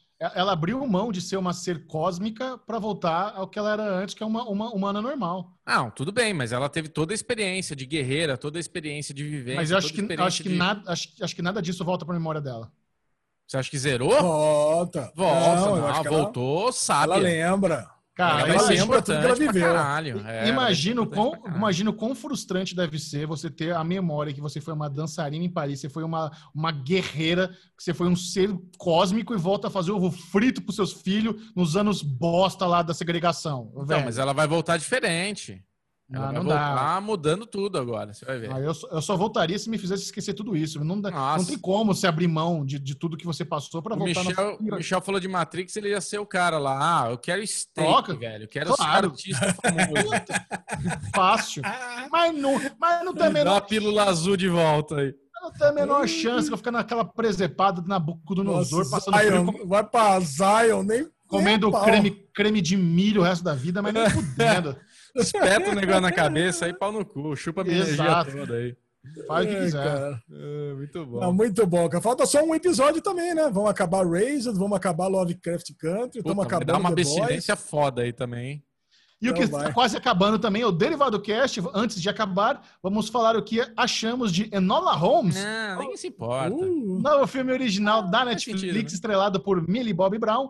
Bruno Clemente, você já deixou claro que não curtiu muito Enola Holmes. Por que você não curtiu esse que está sendo um dos filmes mais bombantes da plataforma? Pois é, eu vi lá que está no top 10, né? Karate Kid, inclusive, uma boa dica para você que não viu ainda, porque Enola Holmes Cobra eu não Kai. vi, então é Cobra Kai, é, exatamente. Tá lá entre os 10 melhores ainda. Mas Enola Holmes, cara, eu vou te falar para, vou te falar para você, Michel Arouca, que foi uma grande decepção. Eu tava ansioso porque o teaser, como sempre, Netflix dá aquela pistolada que você fica, opa, olha que, que, que incrível, que grandão. E na hora de dar o play, eu odiei esse diálogo dela com a câmera, me cansou ela toda hora na câmera. Ai, porque isso, ai, porque aquilo, ai, porque isso. Ai, ah, tia, puta, sabe, eu te adoro, Leve, mas puta, não tô, eu tô com preguiça. Eu acho que eu não tô no momento para assistir esse filme. Sabe, eu preciso dormir melhor, eu não sei, não é, não, não tô pronto para ver o filme ainda. Pode ser que o filme seja bom. Não. Eu só vi até o momento que ela começa a desvendar que a mãe deixou os Ah, você não viu do... tudo? Não, vi, eu vi que ela pegou as cartinhas atrás do quadro e falei, nossa, cansei forte, não consigo Caralho, ir pra frente. Você fez que nem o Alan Arkin que bubuzou a própria série. Isso, você viu, né? Melhor comentário cara. do Twitter. É, adorei. Puta, esquecemos de botar isso no, no, no Daily News. Mas a Aqui, pior ó, notícia falou. que eu recebi foi a pior notícia que eu recebi nas últimas semanas. Acabou a série. Pra mim, a melhor série, da, a melhor série da, da Netflix vai perder o melhor ator. Calma, Ale, Ale calma. O método Kominsky não é a melhor série da Netflix, calma mas que é uma ah, pena. Para quem não tá sabendo, saiu notícia de que o Alan Arkin, que faz lá o melhor amigo do Michael Douglas no Método Kominsky, não vai voltar para a terceira e última temporada da série. Ou seja, vamos matar o velho. O Bubu velho. Vamos matar ele. Vai voltar ele morto no caixão. Cara, é muito bizarro. Ah. É bizarríssimo. É. Certeza que é problema de saúde, né? Voltando a Enola Holmes, assim, eu concordo com o Bubu, que eu achei realmente essas interferências dela com a câmera, falando com o público, foram exageradas, eu acho que usaram ela com muita frequência, eu também fiquei um pouco cansado. Não achei o filme ruim, mas ele para mim ele é muito infantil, sabe? Eu acho que a gente tá muito velho para curtir essas aventuras da é. Enola Holmes. Tem muita coisa legal ali, acho que a personagem da Helena Bonham Carter como a mãe dos Holmes, mostrando ela fumando cachimbão, né? Fala, putz, olha só da onde vem essa, essa mania de fumar cachimbo do Sherlock Holmes. Eu ainda espero um dia que eles consigam retratar o Mycroft como retratam no livro, porque o Mycroft dos livros é aquele cara que ele, ele é mais inteligente que o Sherlock Holmes, ele tem o poder de dedução melhor que o Sherlock Holmes, mas ele não tem o vigor físico do Sherlock Holmes, além de ele ser um cara muito careta. Assim. O que combina é isso, sabe? O, o, lance de ele ser um cara conservador, não querer lá o negócio dos votos para as mulheres, combina com o lado conservador dele, é, que a gente, no, dos filmes, que é um cara muito ali grudado na, nas, nas leis é, de antiga. Mas esse Mycroft cuzão que apareceu na Nola Holmes, que, que ia atacar a mina no internato, sabe? Eu não sei, não, não, não, reconheci, mas não tem problema. Eu acho que esse é um ponto pequeno só para quem é fã do livro que talvez reclame. O filme como em si, assim, eu achei também que ele teve muito, muito side quest, sabe? A trama fica um pouco espaçada. No final das contas, eu nem entendi qual era a missão da, da, da mamãe Sherlock Holmes que, que, ela, que, que ela foi fazer? Qual, por que, que ela deixou a menina para trás? Que, que, que ela, sabe, eu não entendi qual foi, o que, que ela foi fazer é. para o voto dar certo. No final, no, no final, a Enola Holmes, sem querer, foi perseguir a mãe, teve, foi a pessoa que salvou lá o moleque que precisava votar no negócio, sabe? Sem querer, a menina teve, fez o que a mãe queria fazer, que era, sei lá. Então, ficou meio confuso para mim, muito infantil, então não, realmente para mim, a Enola Holmes não funcionou muito não. Ah, cara, é assim, eu comecei a ver o filme Enola Holmes e assim, eu acho que vocês estão sofrendo o mesmo problema que eu. A gente está vendo muita coisa boa, foda pra caralho. É, Muita, além de tudo que a gente falou nesse derivado, cara, ainda eu fiz uma maratona de Succession, segunda temporada, eu vi Aê. todinha semana passada. Meu, muito foda, muito. Cara, eu fiquei viciado na abertura. Quando eu preciso de um push para trabalhar, eu vou e coloco a musiquinha de abertura. E aí dá aquela, não, não, não, dopamina fodida. A hora que o cara faz assim com a mãozinha, sabe? Tchum, cara, caralho, cara. Aquilo me dá um negócio, me dá um comichão. Então, cara, é muita coisa boa pra gente ver um filme tão infantil. Vocês disseram tudo, cara. Sabe, mas aquela aberturinha me deu aquela sensação de desventuras em séries. Sabe, tem a é. animaçãozinha, aí vai conversando. É, mas eu tava assistindo no momento aqui pós-almoço, sabe aquela lasanha pesada, bolonhesa? Também você não quer pensar muito, você vai assistindo. Deixa é, de Então, eu, eu, eu, não fiquei. Cara, eu, eu, eu, encarei esse filme como um filme de origem, onde estava apresentando Enola Holmes ao mundo, nem sabia que existia essa personagem. Acho que nem existia, né? Foi criado pela Netflix. Muito Ou já existia gente, em algum? Já falamos sobre isso aí, a galera que ouviu o podcast tá sabendo já. Depois você ouve. Deu uma de bubu agora, hein? Agora deu de bubu foda, cara. Desculpa. Enfim, tá, trouxemos Enola Holmes pro mundo aqui da, das séries, dos filmes da, da, da Netflix. Cara, ah, eu mas... achei. O que você falou é verdade, das séries, porque isso, isso aí, obviamente, tem intenção de ser franquia. Os caras não querem um filme com o elenco é. dele. Lógico não, Netflix sempre quer mais, mas nunca faz. É, cara. E, puta, a gente falou bastante do, do filme no, no Daily News também. E, assim, não me, não me incomodou tanto quanto vocês. Mas, óbvio, é um filme esquecível. Você estava falando da trama agora, salvou o menino. Eu, eu aqui, a lesão do Senilcast, já tinha esquecido completamente da trama. Agora que voltou um pouco das lembranças, cara. Mas é um. Cara, filme esquecível. E já era. É, é nóis. Então, Alexandre Bonfá, leve-nos para casa. Vamos encerrar o Derivado do Cast de hoje com o bloco Nobody Cares. Nobody Cares. Nobody, vamos lá, ninguém se importa. Abrindo. Cara, mais uma vez, o, o, Ninguém Se Importa vai pro Bubu, que é nosso garoto viajandão aqui do Derivado Cast, né? É. Se bem que agora não, né? Agora tá aí, faz tempo que não pega o todo dia, toda vez fala a mesma coisa. É, agora não. Se, se bem que Michel Arouca viaja mais que Bubu, né? Porque Michel Arouca... Cara, olha essa notícia, eu achei a coisa mais bizarra do mundo. Aéreas lançam voo para lugar nenhum na pandemia e eles estão lotados. Cara, você quer coisa mais bizarra do que você pegar um voo que vai dar uma voltinha no espaço e voltar no mesmo aeroporto? Ah, é isso? É, caralho, cara. Eu achei que era brincadeira, que essa notícia era errada. Ah, eu achei que era aquela cara. coisa, você vai no aeroporto, pega uma passagem para lugar nenhum. Vai para onde é. o avião estiver indo. Eu também tinha entendido isso. Eu, eu vou ler para vocês porque realmente é inacreditável. Passados seis meses de pandemia do novo coronavírus e com o mundo ainda repleto de restrições para o turismo, algumas pessoas estão levando o bordão que saudades de embarcar um avião a outro nível. Nas últimas semanas, diferentes companhias aéreas anunciaram a comercialização de novos voos para lugar nenhum e estão fazendo sucesso. É isso mesmo. Essas companhias criaram voos que decolam e pousam exatamente no mesmo lugar. A ideia é cativar os turistas que estão sentindo mais falta de viajar de avião, enquanto a pandemia de Covid-19 impede o livre trânsito de turistas mundo afora. Cara, é, isso, isso, aí, o quão escória da humanidade você tem que ser para fazer uma porra dessa, sabe? Nossa.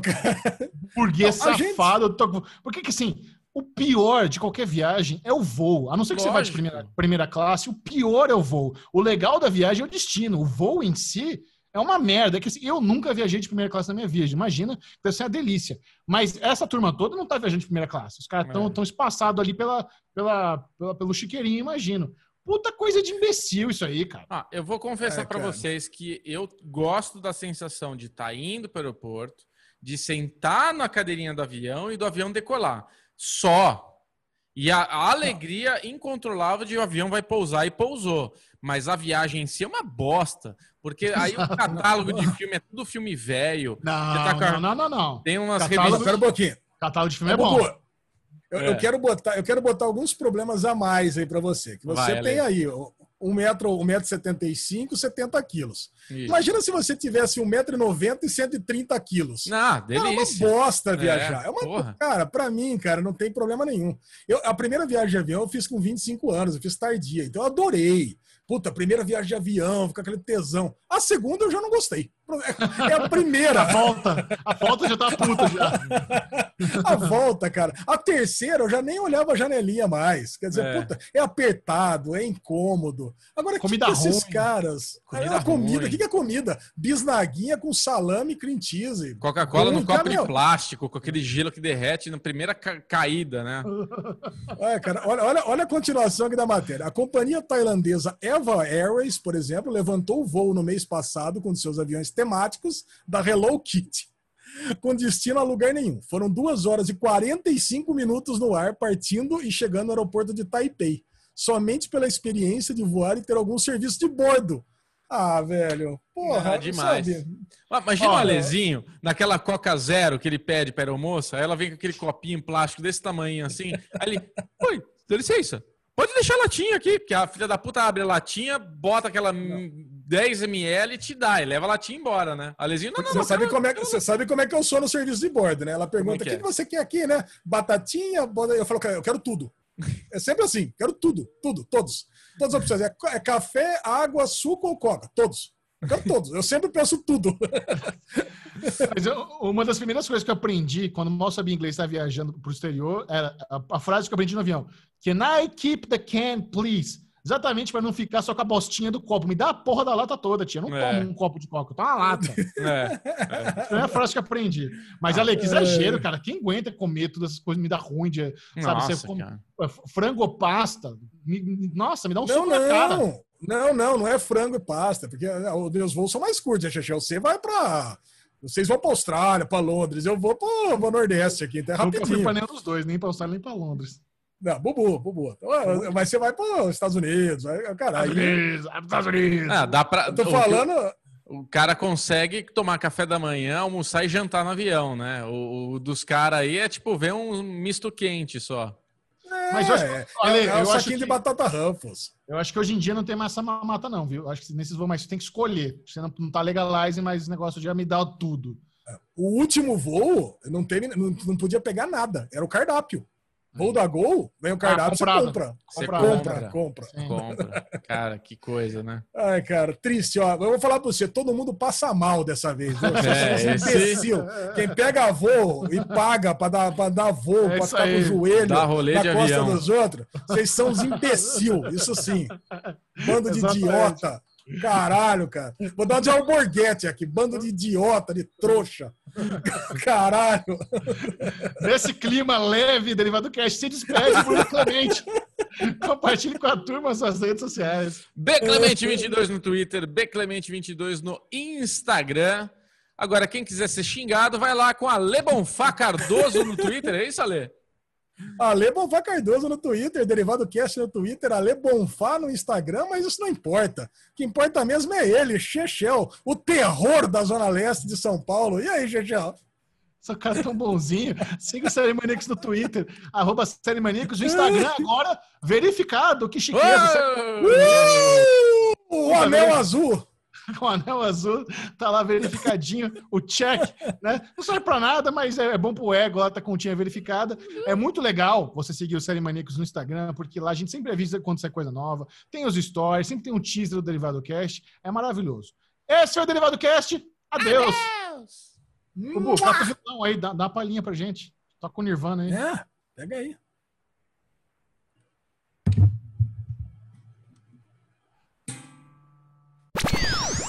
you.